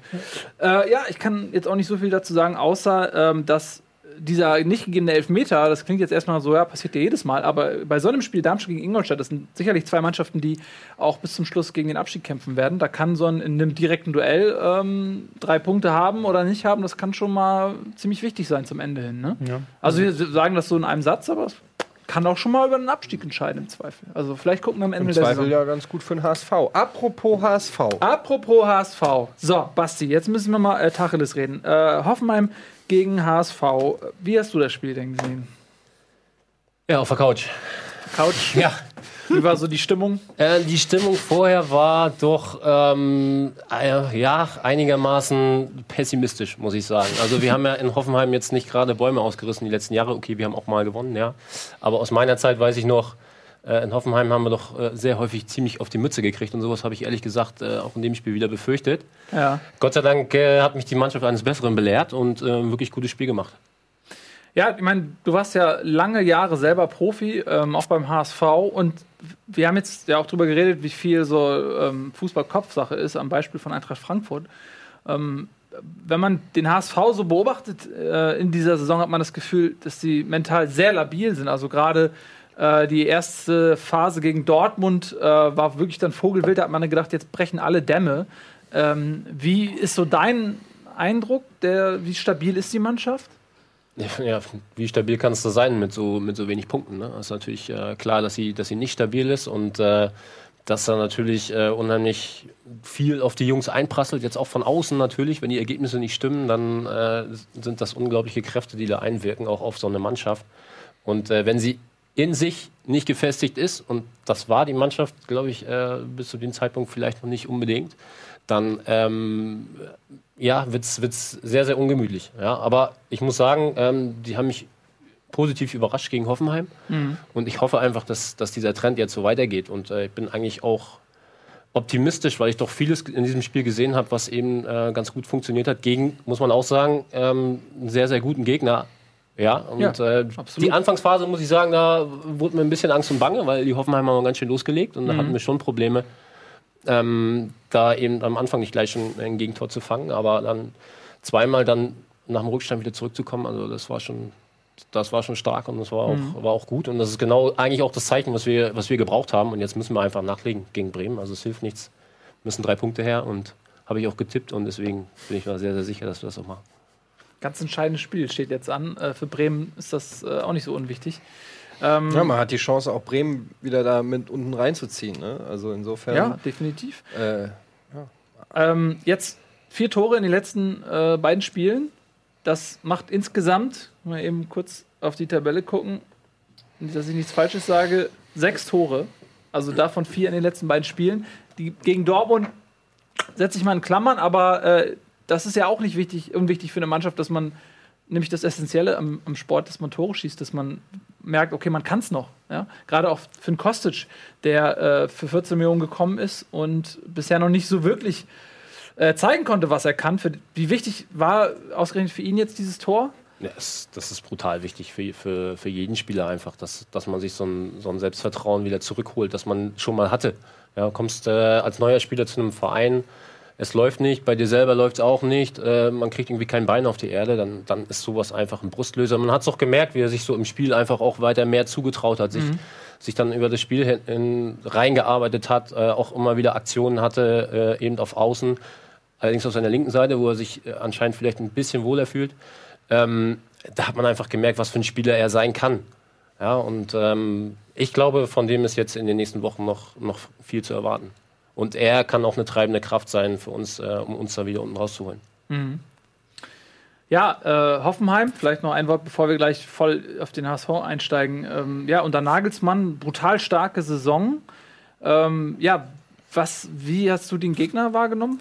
Ja, wie gesagt, in der Anfangsphase sehr stark. Also da hat man gesehen, warum sie, warum sie eben da vorne sind. Äh, mit wirklich viel, viel Tempo, ähm, gutes Pressing, auch schnell versucht er dann ähm, hinter die Abwehr zu kommen, die Bälle in den 16er zu, zu spielen und da auch unheimlich variabel. Äh, aber man hat gesehen, wenn dann plötzlich ein Gegner mal dagegen hält, ähm, ist das da auch nicht so stabil. Ja, wie man vielleicht denkt. Also von daher ist dieser mentale äh, Aspekt ist wirklich nicht zu unterschätzen und auch in so einem Spiel kannst du so ein Spiel auch nochmal drehen. Also ähm, das hat man eben zweimal gesehen. Äh, in der Phase, wo der HSV wirklich sehr, sehr stark war, war von Hoffenheim plötzlich auch nicht mehr so viel zu sehen. Ne? Also es ist immer, immer ein Wechselspiel. Und, äh, aber wenn du dem Gegner das Feld überlässt, dann, so wie wir das in den letzten Wochen vielleicht hatten, dann musst du dich eben auch nicht wundern, wenn man da mal abgewatscht wird. Aber ich hoffe jetzt, dass wir wirklich jetzt gemerkt haben, dass die Mannschaft auch gespürt hat, okay, wir können wir können auch so einen guten Gegner wie Hoffenheim bespielen. Wir können Spiele gewinnen jetzt hoffentlich in der, in der nächsten Woche, dass sie das für sich eben auch abspeichern. Und dann äh, hoffe ich, dass wir vor der Winterpause einfach noch so viele Punkte einsammeln wie möglich. Äh, personell gibt es ja beim, beim HSV echt viele Probleme. Man ist eh schon sehr dünn aufgestellt in der Defensive, auf Innenverteidigerposition und auch auf der Sechserposition. Jetzt hat man die Situation, dass äh, ein Sparic ist verletzt, Kleber hat gefehlt, zwei von drei äh, Innenverteidigern waren quasi weg. Der erste Ersatz war in der Vergangenheit Albin Ekdal, auch verletzt, fehlt sowohl auf der 6 als dann auch als Ersatz auf der IV.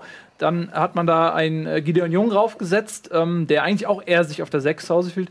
Und dann hast du auf einmal äh, einen, einen Sakai als neuen Kapitän auch auf der 6 und einen Ostscholek. Also es ist ja ähm, völlig bunt zusammengewürfelt. Ähm, wie hat das für dich funktioniert?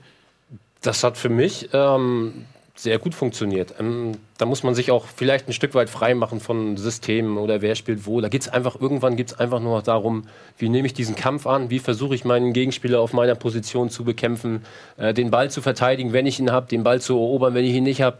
Ja, und äh, wie wirke ich als Mannschaft zusammen? Und ähm, na klar ist so ein Spielsystem da wichtig, auch natürlich auch irgendwo wichtig, äh, wo spielt wer und kennt er die Position oder eben auch nicht.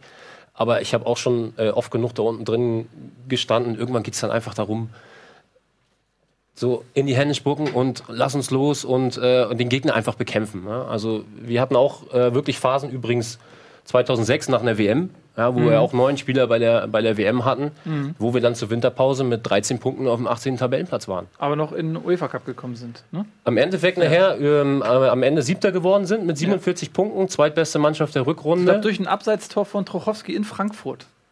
Das war, äh, nee, die Saison war es, glaube das ich, nicht. Das war noch eine Saison? andere Saison. Aber wir sind Siebter geworden mit 47 Punkten und Stimmt, in den das- UI Cup gekommen, recht, ja. über den UI Cup dann in den UEFA Cup. Also ganz verrückte Konstellation. Ja. Und haben nach der Winterpause eigentlich auch nochmal unentschieden gegen Cottbus zu Hause und dann verloren in Hertha. Und also es sah wirklich sehr, sehr düster aus.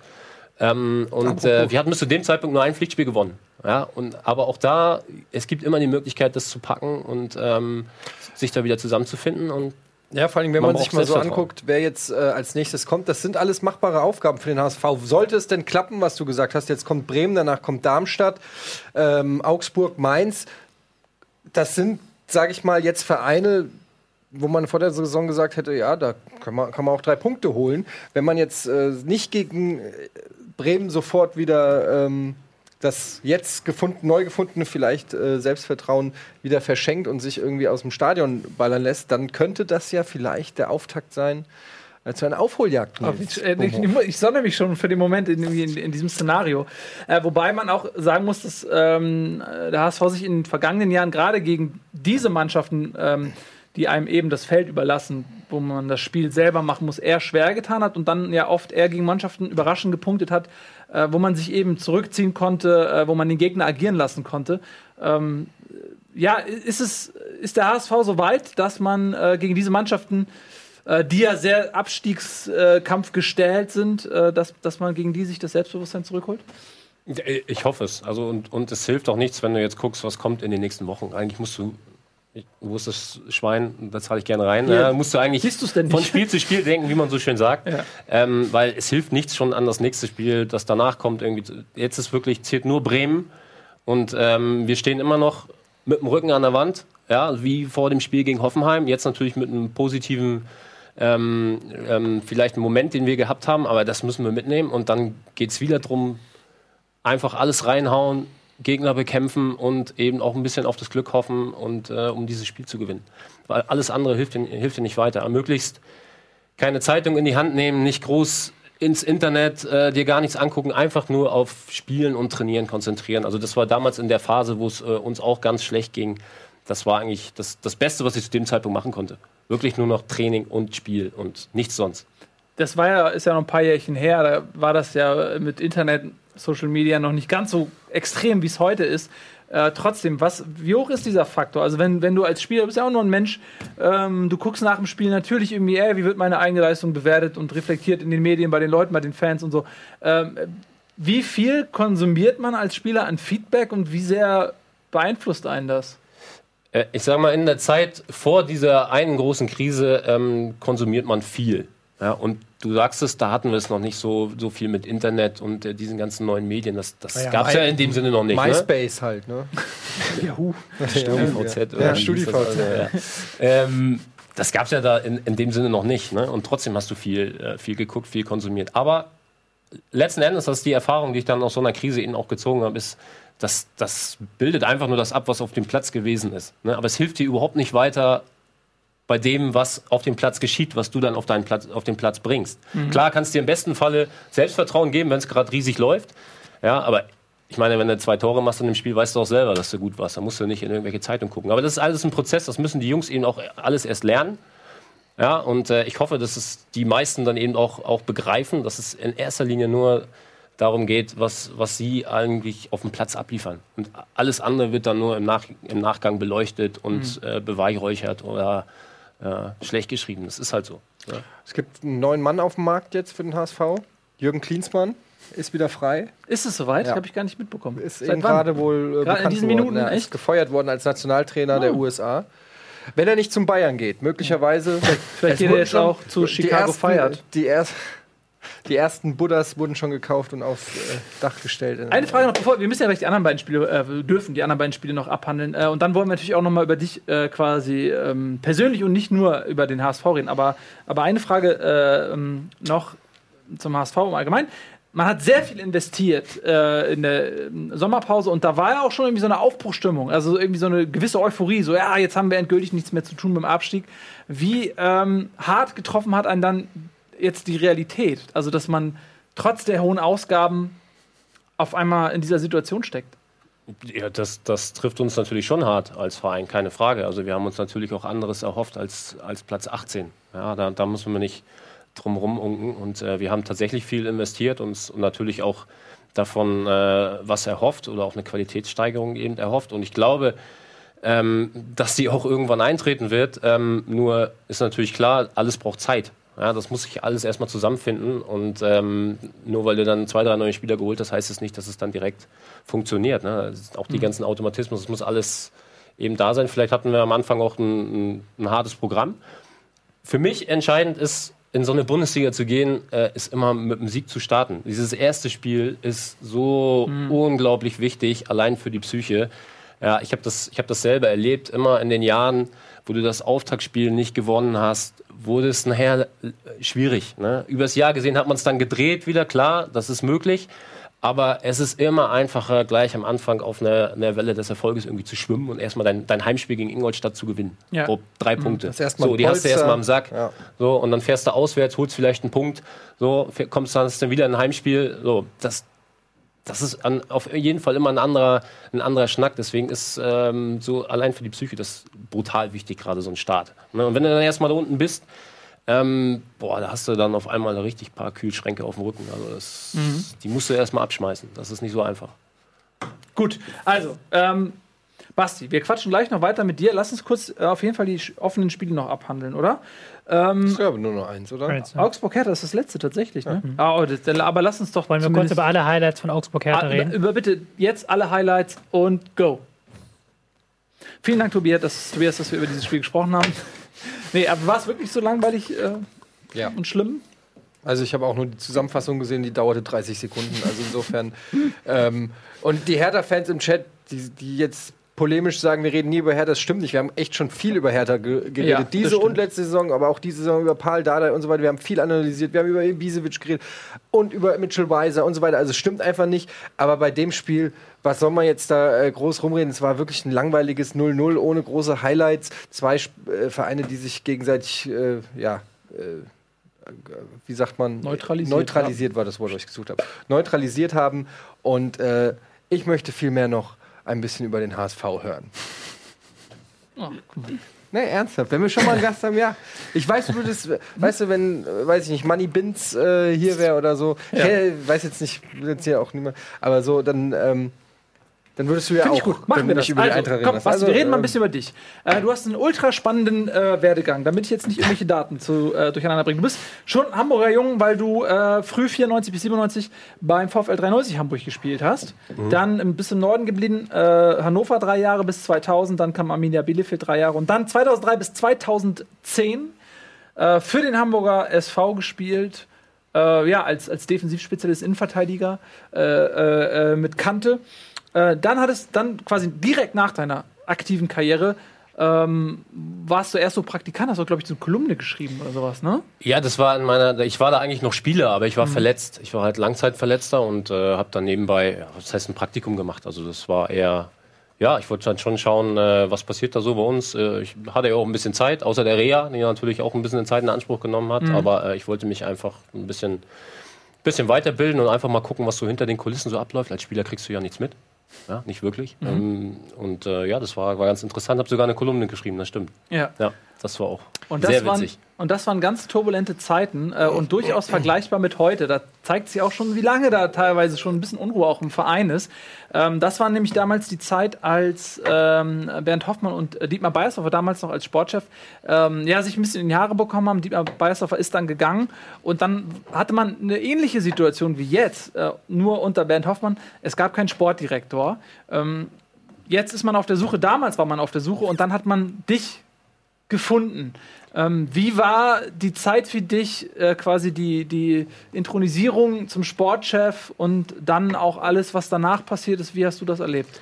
Also die, die Konstellation äh, war schon noch ein bisschen anders, weil eigentlich hatte man einen Sportdirektor, dachte man, verpflichtet, Urs Siegenthaler, den vergessen immer viele.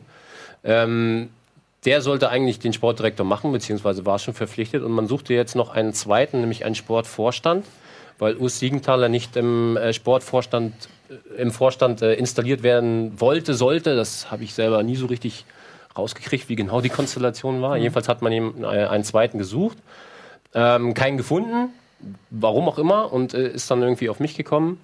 Und äh, ich bin dann, ähm, ich hatte eigentlich andere Pläne. Ich wollte eigentlich ganz gerne äh, in der U23 noch weiterspielen und meine Trainerscheine machen, um dann danach eine Trainerkarriere, im Prinzip das, was ich jetzt mache, eben äh, anzustreben. Ähm, bin dann angesprochen oder angerufen worden vom, von einem Aufsichtsrat, ähm, die mich dann eingeladen haben zu einem Gespräch und mich dann interviewt haben, wie das so schön heißt. Ähm, und spätestens dann habe ich natürlich gewusst, äh, worum es jetzt eigentlich, was da los ist, worum es geht. Ähm, und dann bin ich ein, ein paar Tage später auf einer Aufsichtsratssitzung eben zum Sportvorstand gewählt worden. Also das war schon eine ziemliche Nacht- und Nebelaktion, auch, auch für mich. Und ich konnte damals mein, mein Glück gar nicht so richtig fassen. Ja? Also Ja. gerade als Spieler aufgehört und jetzt äh, kriegst du so, sozusagen die Möglichkeit, eben so eine, so eine Position beim HSV zu bekleiden. Ähm, was das genau bedeutet hat und in was für ein, sagen wir mal, ähm, gefährliches Umfeld ich mich da begeben habe, das ist mir dann erst später klar geworden, man, leider viel zu spät. Ähm, aber das war schon, ja, das war schon sehr interessant, um es mal so zu beschreiben.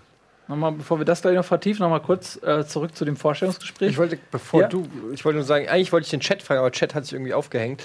Äh, wollte ich sagen, falls ihr das getan? Fragen habt an den Basti, dann schickt sie doch ans Hashtag Bundesliga. Ich check dann mal. Ähm, Sehr gut. dann kann ich mich wenigstens irgendwie hier noch. Finde ich super. Ähm, danke. Äh, genau. Die Interviewsituation. Also, wie, wie kann man sich das vorstellen? Ist äh, ein großer Konferenzraum, da sitzen dann die, die Aufsichtsräte und welche Fragen stellen die dir dann? Erwarten die von dir, dass du ein sportliches Konzept präsentierst oder was wollten die von dir? Ähm, es, es saßen drei Aufsichtsräte in, in diesem Konferenzraum, also es war kein Saal, es war ein Raum. Ähm, das war sozusagen die Personalfindungskommission. Ja, und, Also aus ähm, einem internen die haben mir dann tatsächlich Aufsichtsrat Fragen gebildet. gestellt, die sozusagen in diese Richtung halt abgezielt haben. Aber ich war natürlich äh, bis gestern, Tag vorher, war ich noch, noch Spieler und er hatte Du natürlich kein kein Konzept in der, in, der, nichts, in der ja. Tasche oder so, aber sie wollten natürlich schon sehen, so ähm, wie ich die Mannschaft sehe, was ich denke so über die Struktur, über den Fußball und äh, viele Sachen. Und äh, ja, da habe ich halt ja, ehrlicherweise das geantwortet, was ich so äh, gedacht habe und so empfunden habe. Und äh, ja, das fanden sie anscheinend gut. Und damit bin ich dann äh, nicht nur in den erweiterten Kreis der Kandidaten gekommen, sondern ich war dann der Kandidat auf einmal und äh, wurde dann auf einer Aufsichtsratssitzung, wo auch vorher, also bevor ich gewählt wurde, der äh, neue Trainer vorgestellt wurde, Armin Fee, zu dem Zeitpunkt. Ähm, danach wurde ich dann sozusagen als äh, ja, Sportvorstand gewählt. Und Ja, das ist schon. Äh, kam für dich sehr überraschend. Du hast, wie gesagt, guter. gar nicht die Zeit gehabt, dir irgendwie Nee. großartig was, was zurechtzulegen. Und dann Nee, bist du mitten ich- reingeworfen worden. mit Ja, dem ich habe natürlich für mich gedacht, äh, okay, der ist ja ein Sportvorstand, der Urs Siegenthaler, äh, also jemand, der anscheinend Erfahrung und Know-how irgendwie mitbringt und äh, von dem kann ich auch, auch lernen, ich kann ihn unterstützen und ähm, kenne halt den HSV etwas besser als er und auch die Mannschaft und so weiter. Und äh, habe ich gedacht, okay, das ist, kann schon äh, funktionieren. Hätte man mir jetzt gesagt, ich bin jetzt der Einzige, ja, und ich bin jetzt für den ganzen sportlichen Bereich äh, verantwortlich, weiß ich ehrlich gesagt nicht, äh, wie ich mich dann äh, entschieden hätte. Also das wäre natürlich dann, wäre mir schon klar gewesen, okay, das ist jetzt ein ziemlicher Brocken jetzt für mich alleine als Anfänger.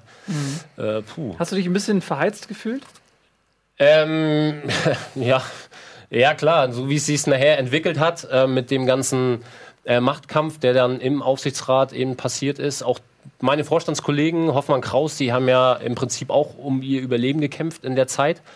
Ähm, aber es ist natürlich schwierig, sagen wir mal, wenn du von einem ähm, Aufsichtsrat sozusagen ähm, ja, beauftragt wirst. Ähm, Urs Siegenthaler hat dann abgesagt, weil er, ähm, er mu- hat sich dann für den DFB entschieden, nachdem es dann ein bisschen Ärger in der Bundesliga gab, ähm, die, weil sie diese Doppelfunktion eben nicht gut gesehen haben, einerseits HSV und dann auch DFB.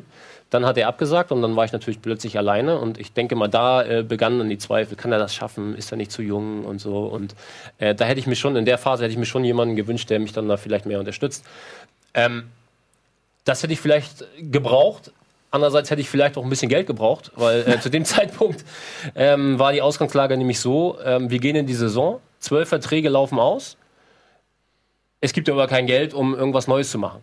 Ja, also im Gegenteil, wir müssen im Winter nochmal ähm, sozusagen mindestens für 5 Millionen einen Spieler verkaufen, äh, bevor man dann vielleicht fürs nächste Jahr überhaupt irgendwas final finalisieren kann. Ne? Und das ist natürlich, äh, da war ich vielleicht auch ein Stück weit ein bisschen naiv. Ja, dass ich da nicht einfach gesagt habe, nee, das ist Quatsch, äh, das ist lächerlich, so können wir nicht arbeiten, äh, und dass ich da auf den Tisch gehauen habe. Das kreide ich mir im Nachhinein schon, schon an, weil sowas im Prinzip ist das ja eine Konstellation, die geht ja nicht.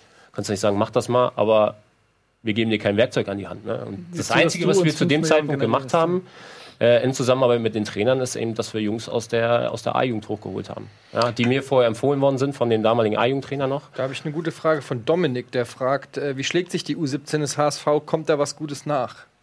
Da kommt auf jeden Fall was Gutes nach, war ja auch ein bisschen was zu lesen äh, in den letzten Wochen. Fiete, Fiete Arp und Tobi Knoß, die jetzt bei den äh, Profis mittrainiert haben, auch in, der, in der Länderspielpause. Ich glaube, Tobi fährt sogar eventuell diese Woche wieder mit ins, ins Trainingslager. Ist natürlich noch ein bisschen früh, die Jungs sind, sind 16, ne?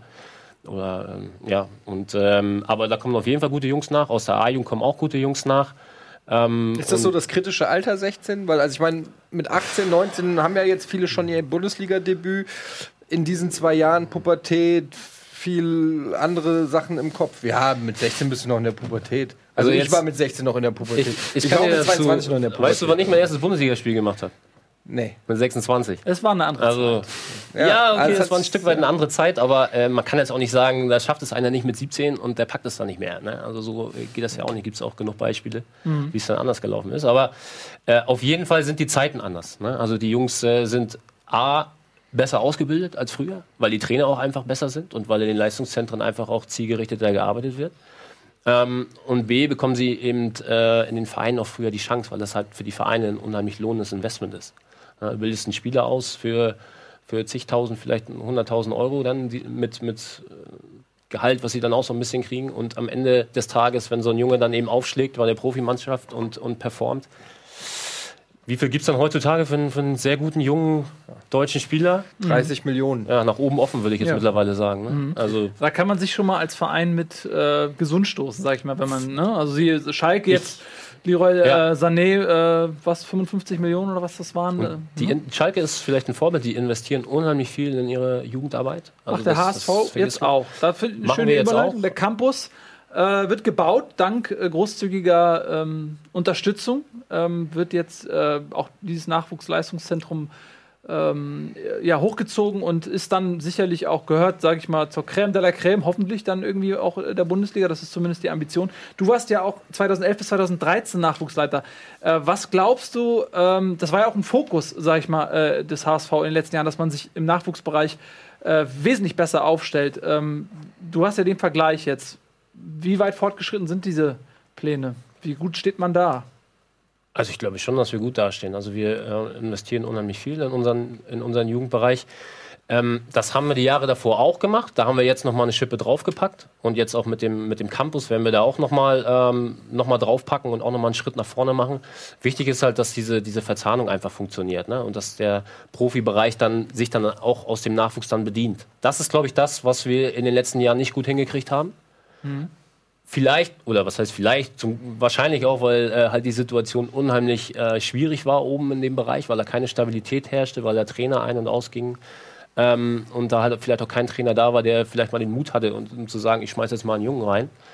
Ähm, aber ich glaube, dass wir da ähm, wesentlich besser aufgestellt sind und äh, dass, dass unsere Jungs dann hoffentlich mit dem Campus, wenn sie noch näher dran sind, einfach auch emotional noch näher dran sind. Also nicht nur für sich, sondern auch, ja, man hat es gemerkt. Ähm, Verbundenheit zum Verein. ja, und aber auch ganz einfacher, dass, dass ähm, jetzt meinetwegen so die Profimannschaft kommt vom Trainingsplatz runter, die Trainer kommen runter und die sehen dann plötzlich nochmal irgendwie, keine Ahnung, Samstag, Sonntag nach dem, Reha, nach dem Auslaufen, ach, da ist ja noch ein Spiel irgendwie, spielt noch die U17. Hatten wir im letzten Jahr, haben wir gegen Werder gespielt und äh, da war es tatsächlich so, dass die Jungs so runterkamen vom Platz, ein paar haben sich hingestellt, haben was geguckt, die Trainer haben, haben geguckt.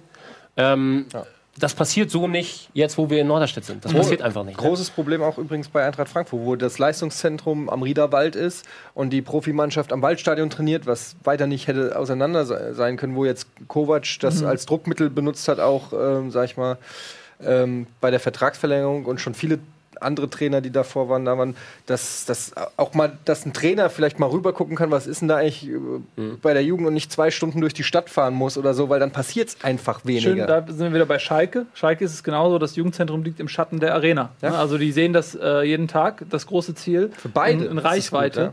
gut, ne? Also es macht schon einen Unterschied. Ich Ähm, habe- ja, bitte. Ich habe hier Fragen von Leuten. Ähm. Eine allgemeinere Frage von Fair aus dem Chat.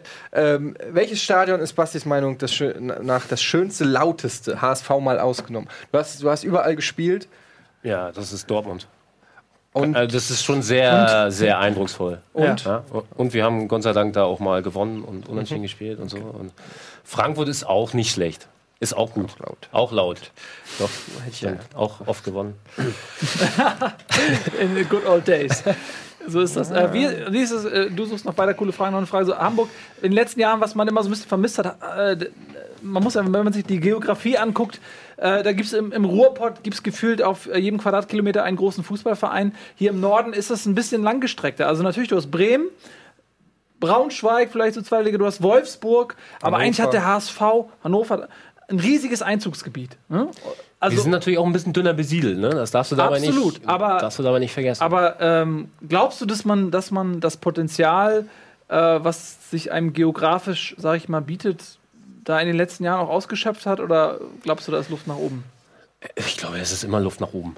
Also da gibt es immer das eine oder andere Talent, das du dann vielleicht nicht, nicht bekommst. Äh, wir dürfen auch nicht vergessen, dass natürlich auch Vereine wie Wolfsburg zum Beispiel äh, unheimlich viel investieren. Und mit unheimlich viel investieren meine ich nicht nur Infrastruktur, sondern die kommen dann vielleicht auch mal schon mal vorbei und machen zu Hause mal einen Koffer auf. Ne? Also äh, sowas machen wir dann nicht. Ne? Da musst du dich dann fragen, okay, ist das ein Weg, den wir vielleicht auch mal einschlagen müssen? Wann geht denn das obwohl los? Mit nicht wie vielen Jahren? Ja, das Mit dem Koffer? willst du lieber nicht wissen. Moment, Aber aber 13, von welchem- 14 und Ja? so. Also ja, ja, das ist schon.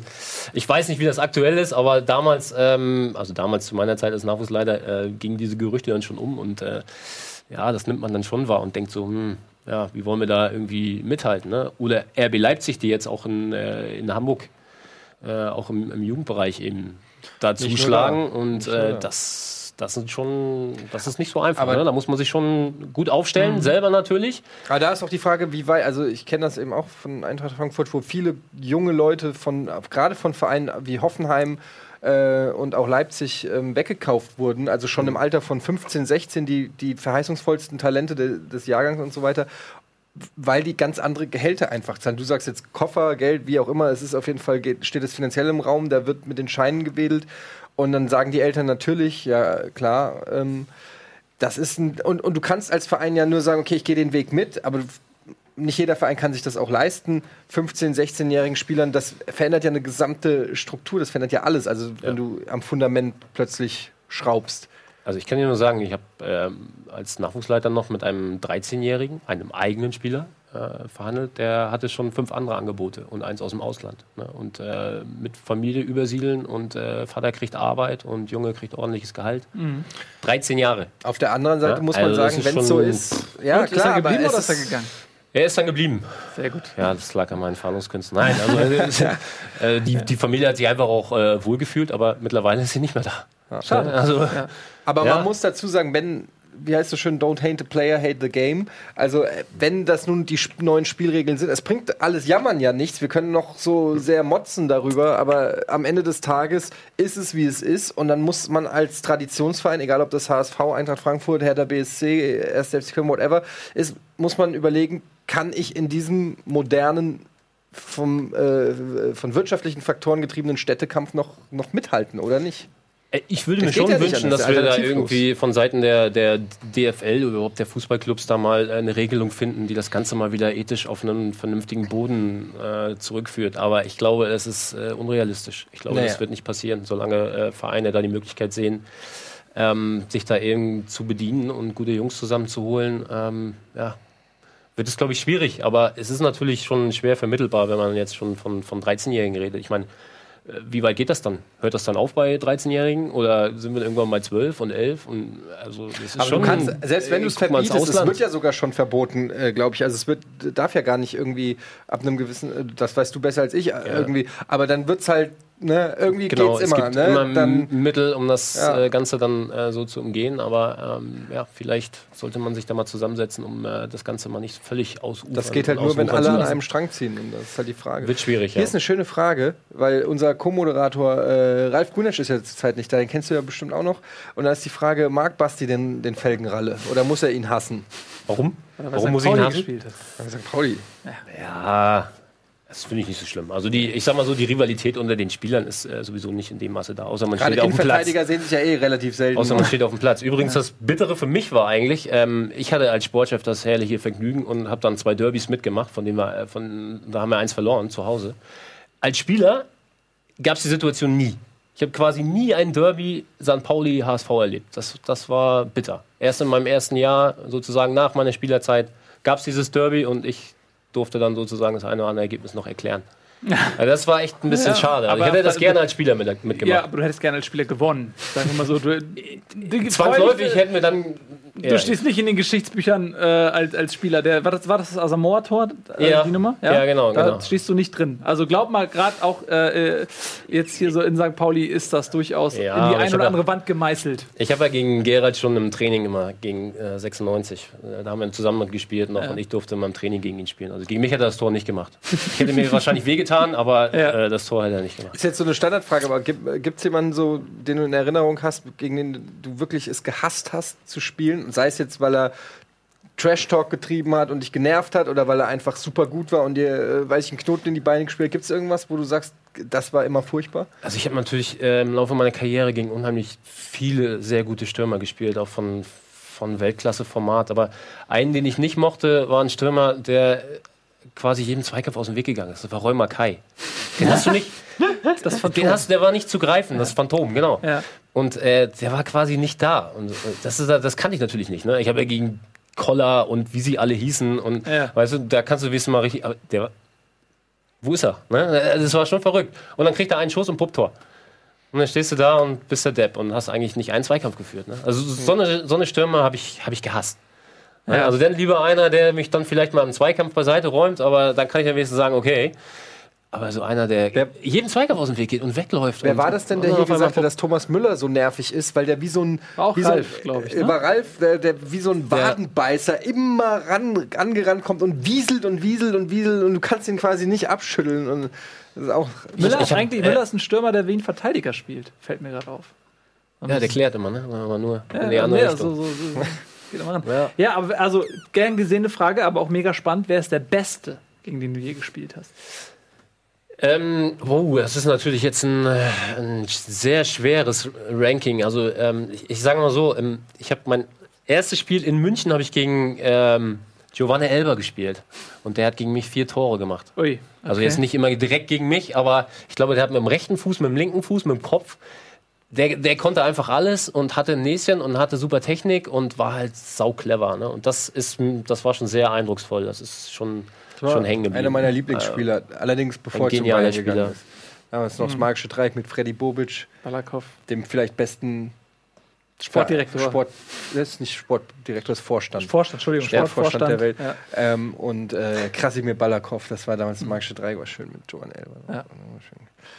Was glaubst du, wenn, wenn du so heute, du bist ja selbst Verteidiger, ähm, wenn, wenn du mal heute jetzt immer wieder so ein bisschen auch äh, zurückzukommen in die heutige Zeit, wenn du dir den, den Kader mal so anschaust, drei Innenverteidiger äh, nur so, äh, würdest du jetzt als Sportdirektor sagen, da muss man im Winter mal was machen? Ja, der Papadopoulos, Papadopoulos. gerade gelesen. Also ich denke, da, da sind wir schon äh, im Hintergrund schon dabei. Aber manchmal ist es vielleicht auch so, dass du äh, in der Transferphase einfach auch keinen Spieler bekommst, von dem du sagst, okay, der bringt uns weiter. Machst du es dann trotzdem, weil du ja noch einen Platz besetzen musst, oder sagst du, nee, wenn er uns nicht besser macht, dann holen wir ihn einfach auch nicht? Ah, ist die Frage. Ist die Frage. Wenn- wenn grad- ich habe da jetzt auch keine abschließende Antwort, aber das kann man natürlich herrlich, herrlich irgendwie diskutieren. Wahrscheinlich hätten wir uns jetzt über, über den Spieler gefreut, weil wir dann zumindest noch einen gehabt hätten, den wir da hinstellen. Ja, Aber so eine, Qual eine quantitative Frage. Vielleicht entwickelt, ne? sich, entwickelt sich auch ein Gideon Jung dahin, dass er eben auch mal einen guten Innenverteidiger spielt. kann man ja auch sehen. Aus Ja, er- Ausbildungssicht Er hat es sozusagen. ja zuletzt gemacht, Ja. aus äh, Not gedrungen. Ja. Ähm, ganz, ja, hast du eine Frage? Ja, äh, ich habe ganz viele Fragen. Ähm, Feini 5 fragt, welche Arbeit machte dir am meisten Spaß? Die Arbeit als Spielertrainer oder als Vorstand? Ich habe da eine Vermutung. Aber Ja, das ist natürlich die, äh, natürlich als Spieler, das ist natürlich äh, ein Leben, das aber so nicht mehr zurückkommt. Ja, das kannst du nicht, das kannst du nicht konservieren, das kannst du nicht festhalten. Irgendwann ist Feierabend und dann musst du halt was Neues finden. Und äh, ich habe jetzt was Neues für mich gefunden, ähm, was mich wieder sehr nah äh, an den Spielfeld, ans Spielfeld bringt, beziehungsweise aufs Spielfeld. Und äh, das ist genau das, was ich, was ich machen will und was ist mir das Spaß macht. schwierig, wenn man, ähm, wenn man Bundesliga gespielt hat, wenn man, in, wie du sagst, in Dortmund und so weiter in so Stadien einmarschiert, wenn man Tore schießt, man verdient viel Geld, man wird bejubelt. Es ist natürlich auch, und man ist noch relativ jung auch. Ne? Es ist natürlich schon ähm, für den normalen Menschen auch gar nicht so leicht nachvollziehbar, wie das Leben so sei, so ist als Fußballprofi. Und man sieht dann den einen oder anderen, der vielleicht ein bisschen älter ist, dann mal im Dschungelcamp oder ähm, bei Promi Big Brother. Ich habe jetzt gehört, Icke Hessler geht ins Dschungelcamp. Tatsächlich? Ja.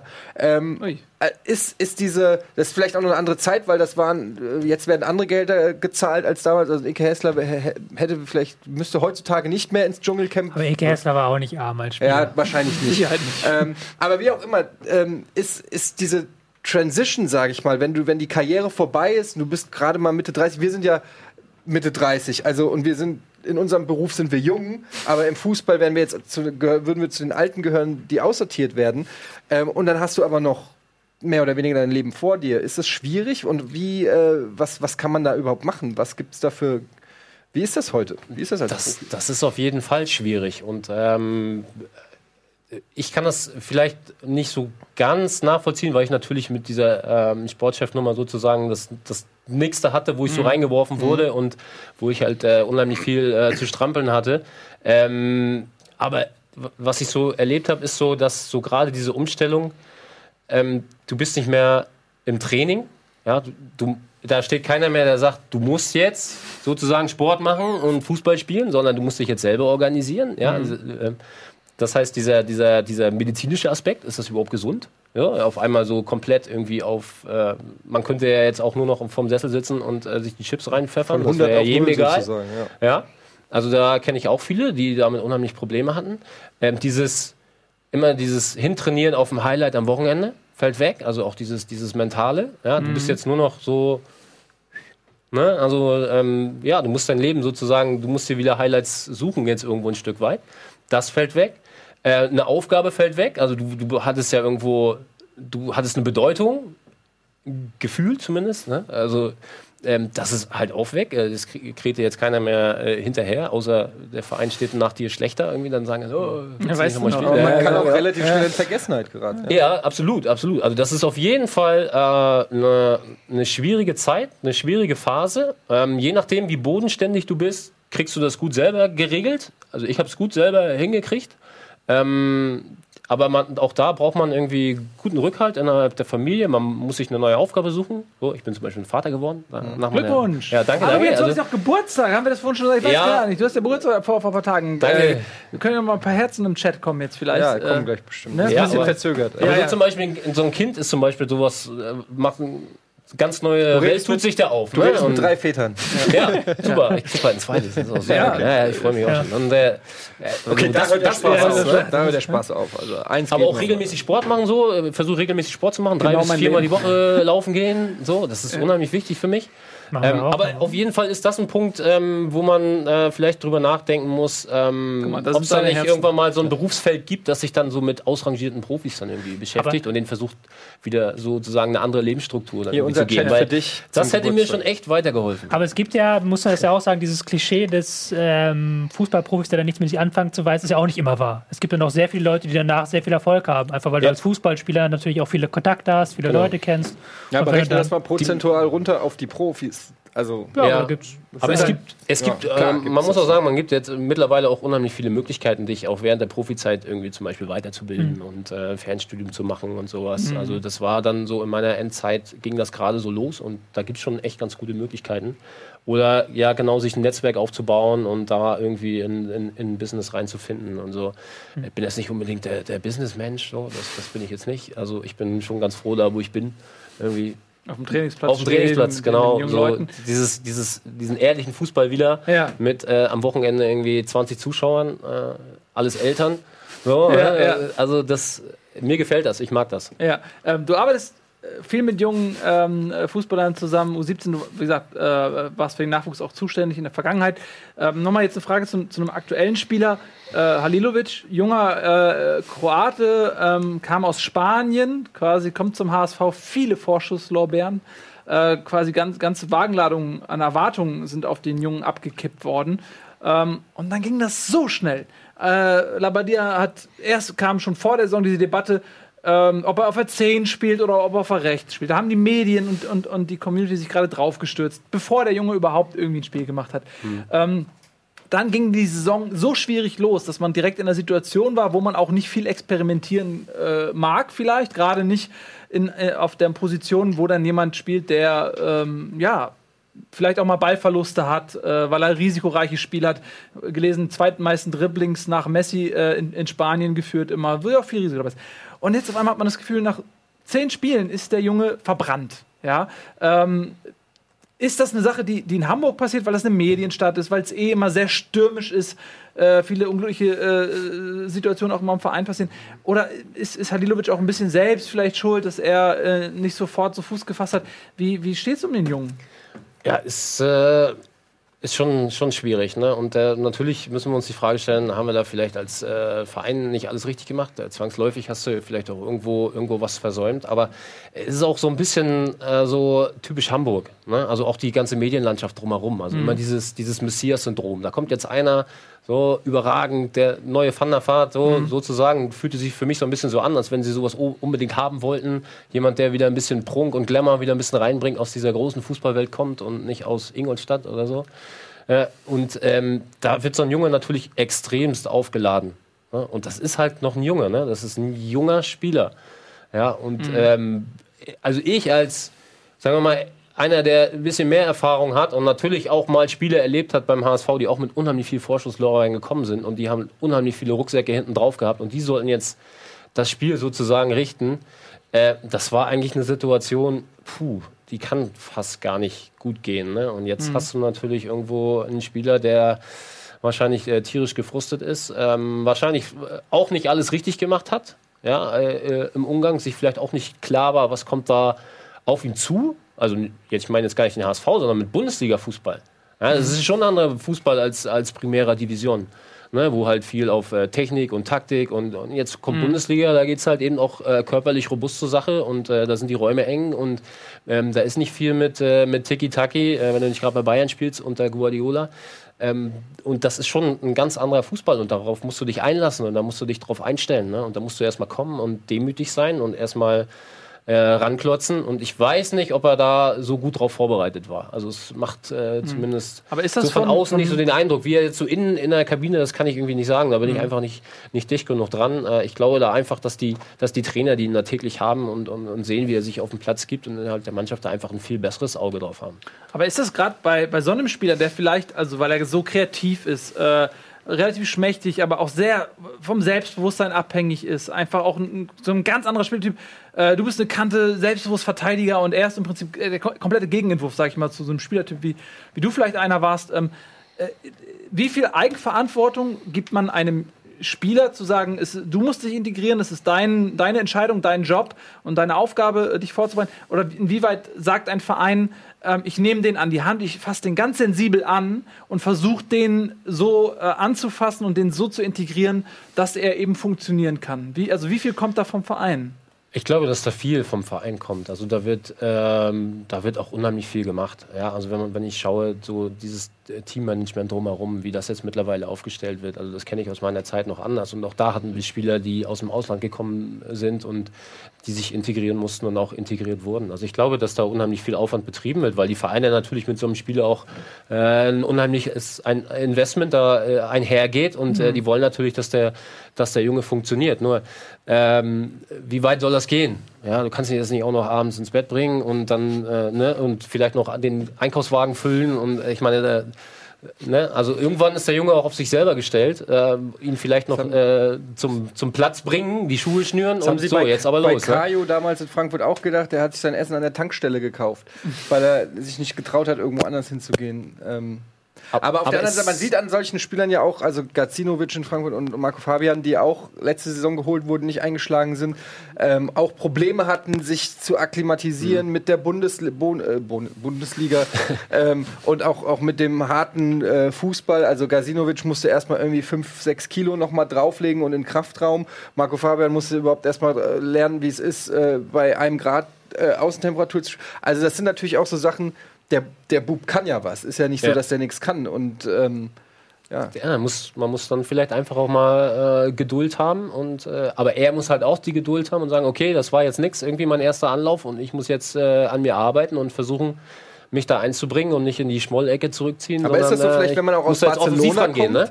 Das, zum H also in Barcelona kennt vielleicht nicht jeder den HSV oder so. Und letzte Saison hat der HSV ja auch nicht ganz weit oben gespielt, dass wenn man dann irgendwie als junges Talent von äh, Barcelona nach Hamburg kommt und dann erstmal denkt, so, Jungs, hier bin ich? Oder ist das vielleicht was anderes? Naja, und dann äh, wird man vielleicht am Flughafen auch noch von äh, 300 vielen ja, Journalisten begrüßt und dein Trikot verkauft sich dann am meisten. Natürlich ist das nicht, nicht ganz einfach äh, für den Jungen dann äh, jetzt zu begreifen, okay, jetzt sind die Vorzeichen ein bisschen anders und ähm, jetzt bin ich äh, sozusagen erstmal äh, einen Kopf kürzer gemacht und jetzt Ja. muss, ich, muss ich mich hinten anstellen und muss mich jetzt hocharbeiten. Aber letzten Endes wird nur das äh, ihm weiterhelfen oder er versucht dann äh, ja, schnell wieder zu flüchten. Ich hoffe es nicht. Also ich hoffe, dass er, er dass er diesen Kampf ja, ich glaube schon. Ja? Ich hoffe, dass er diesen Kampf annimmt und äh, weil Fußball spielen kann der Junge.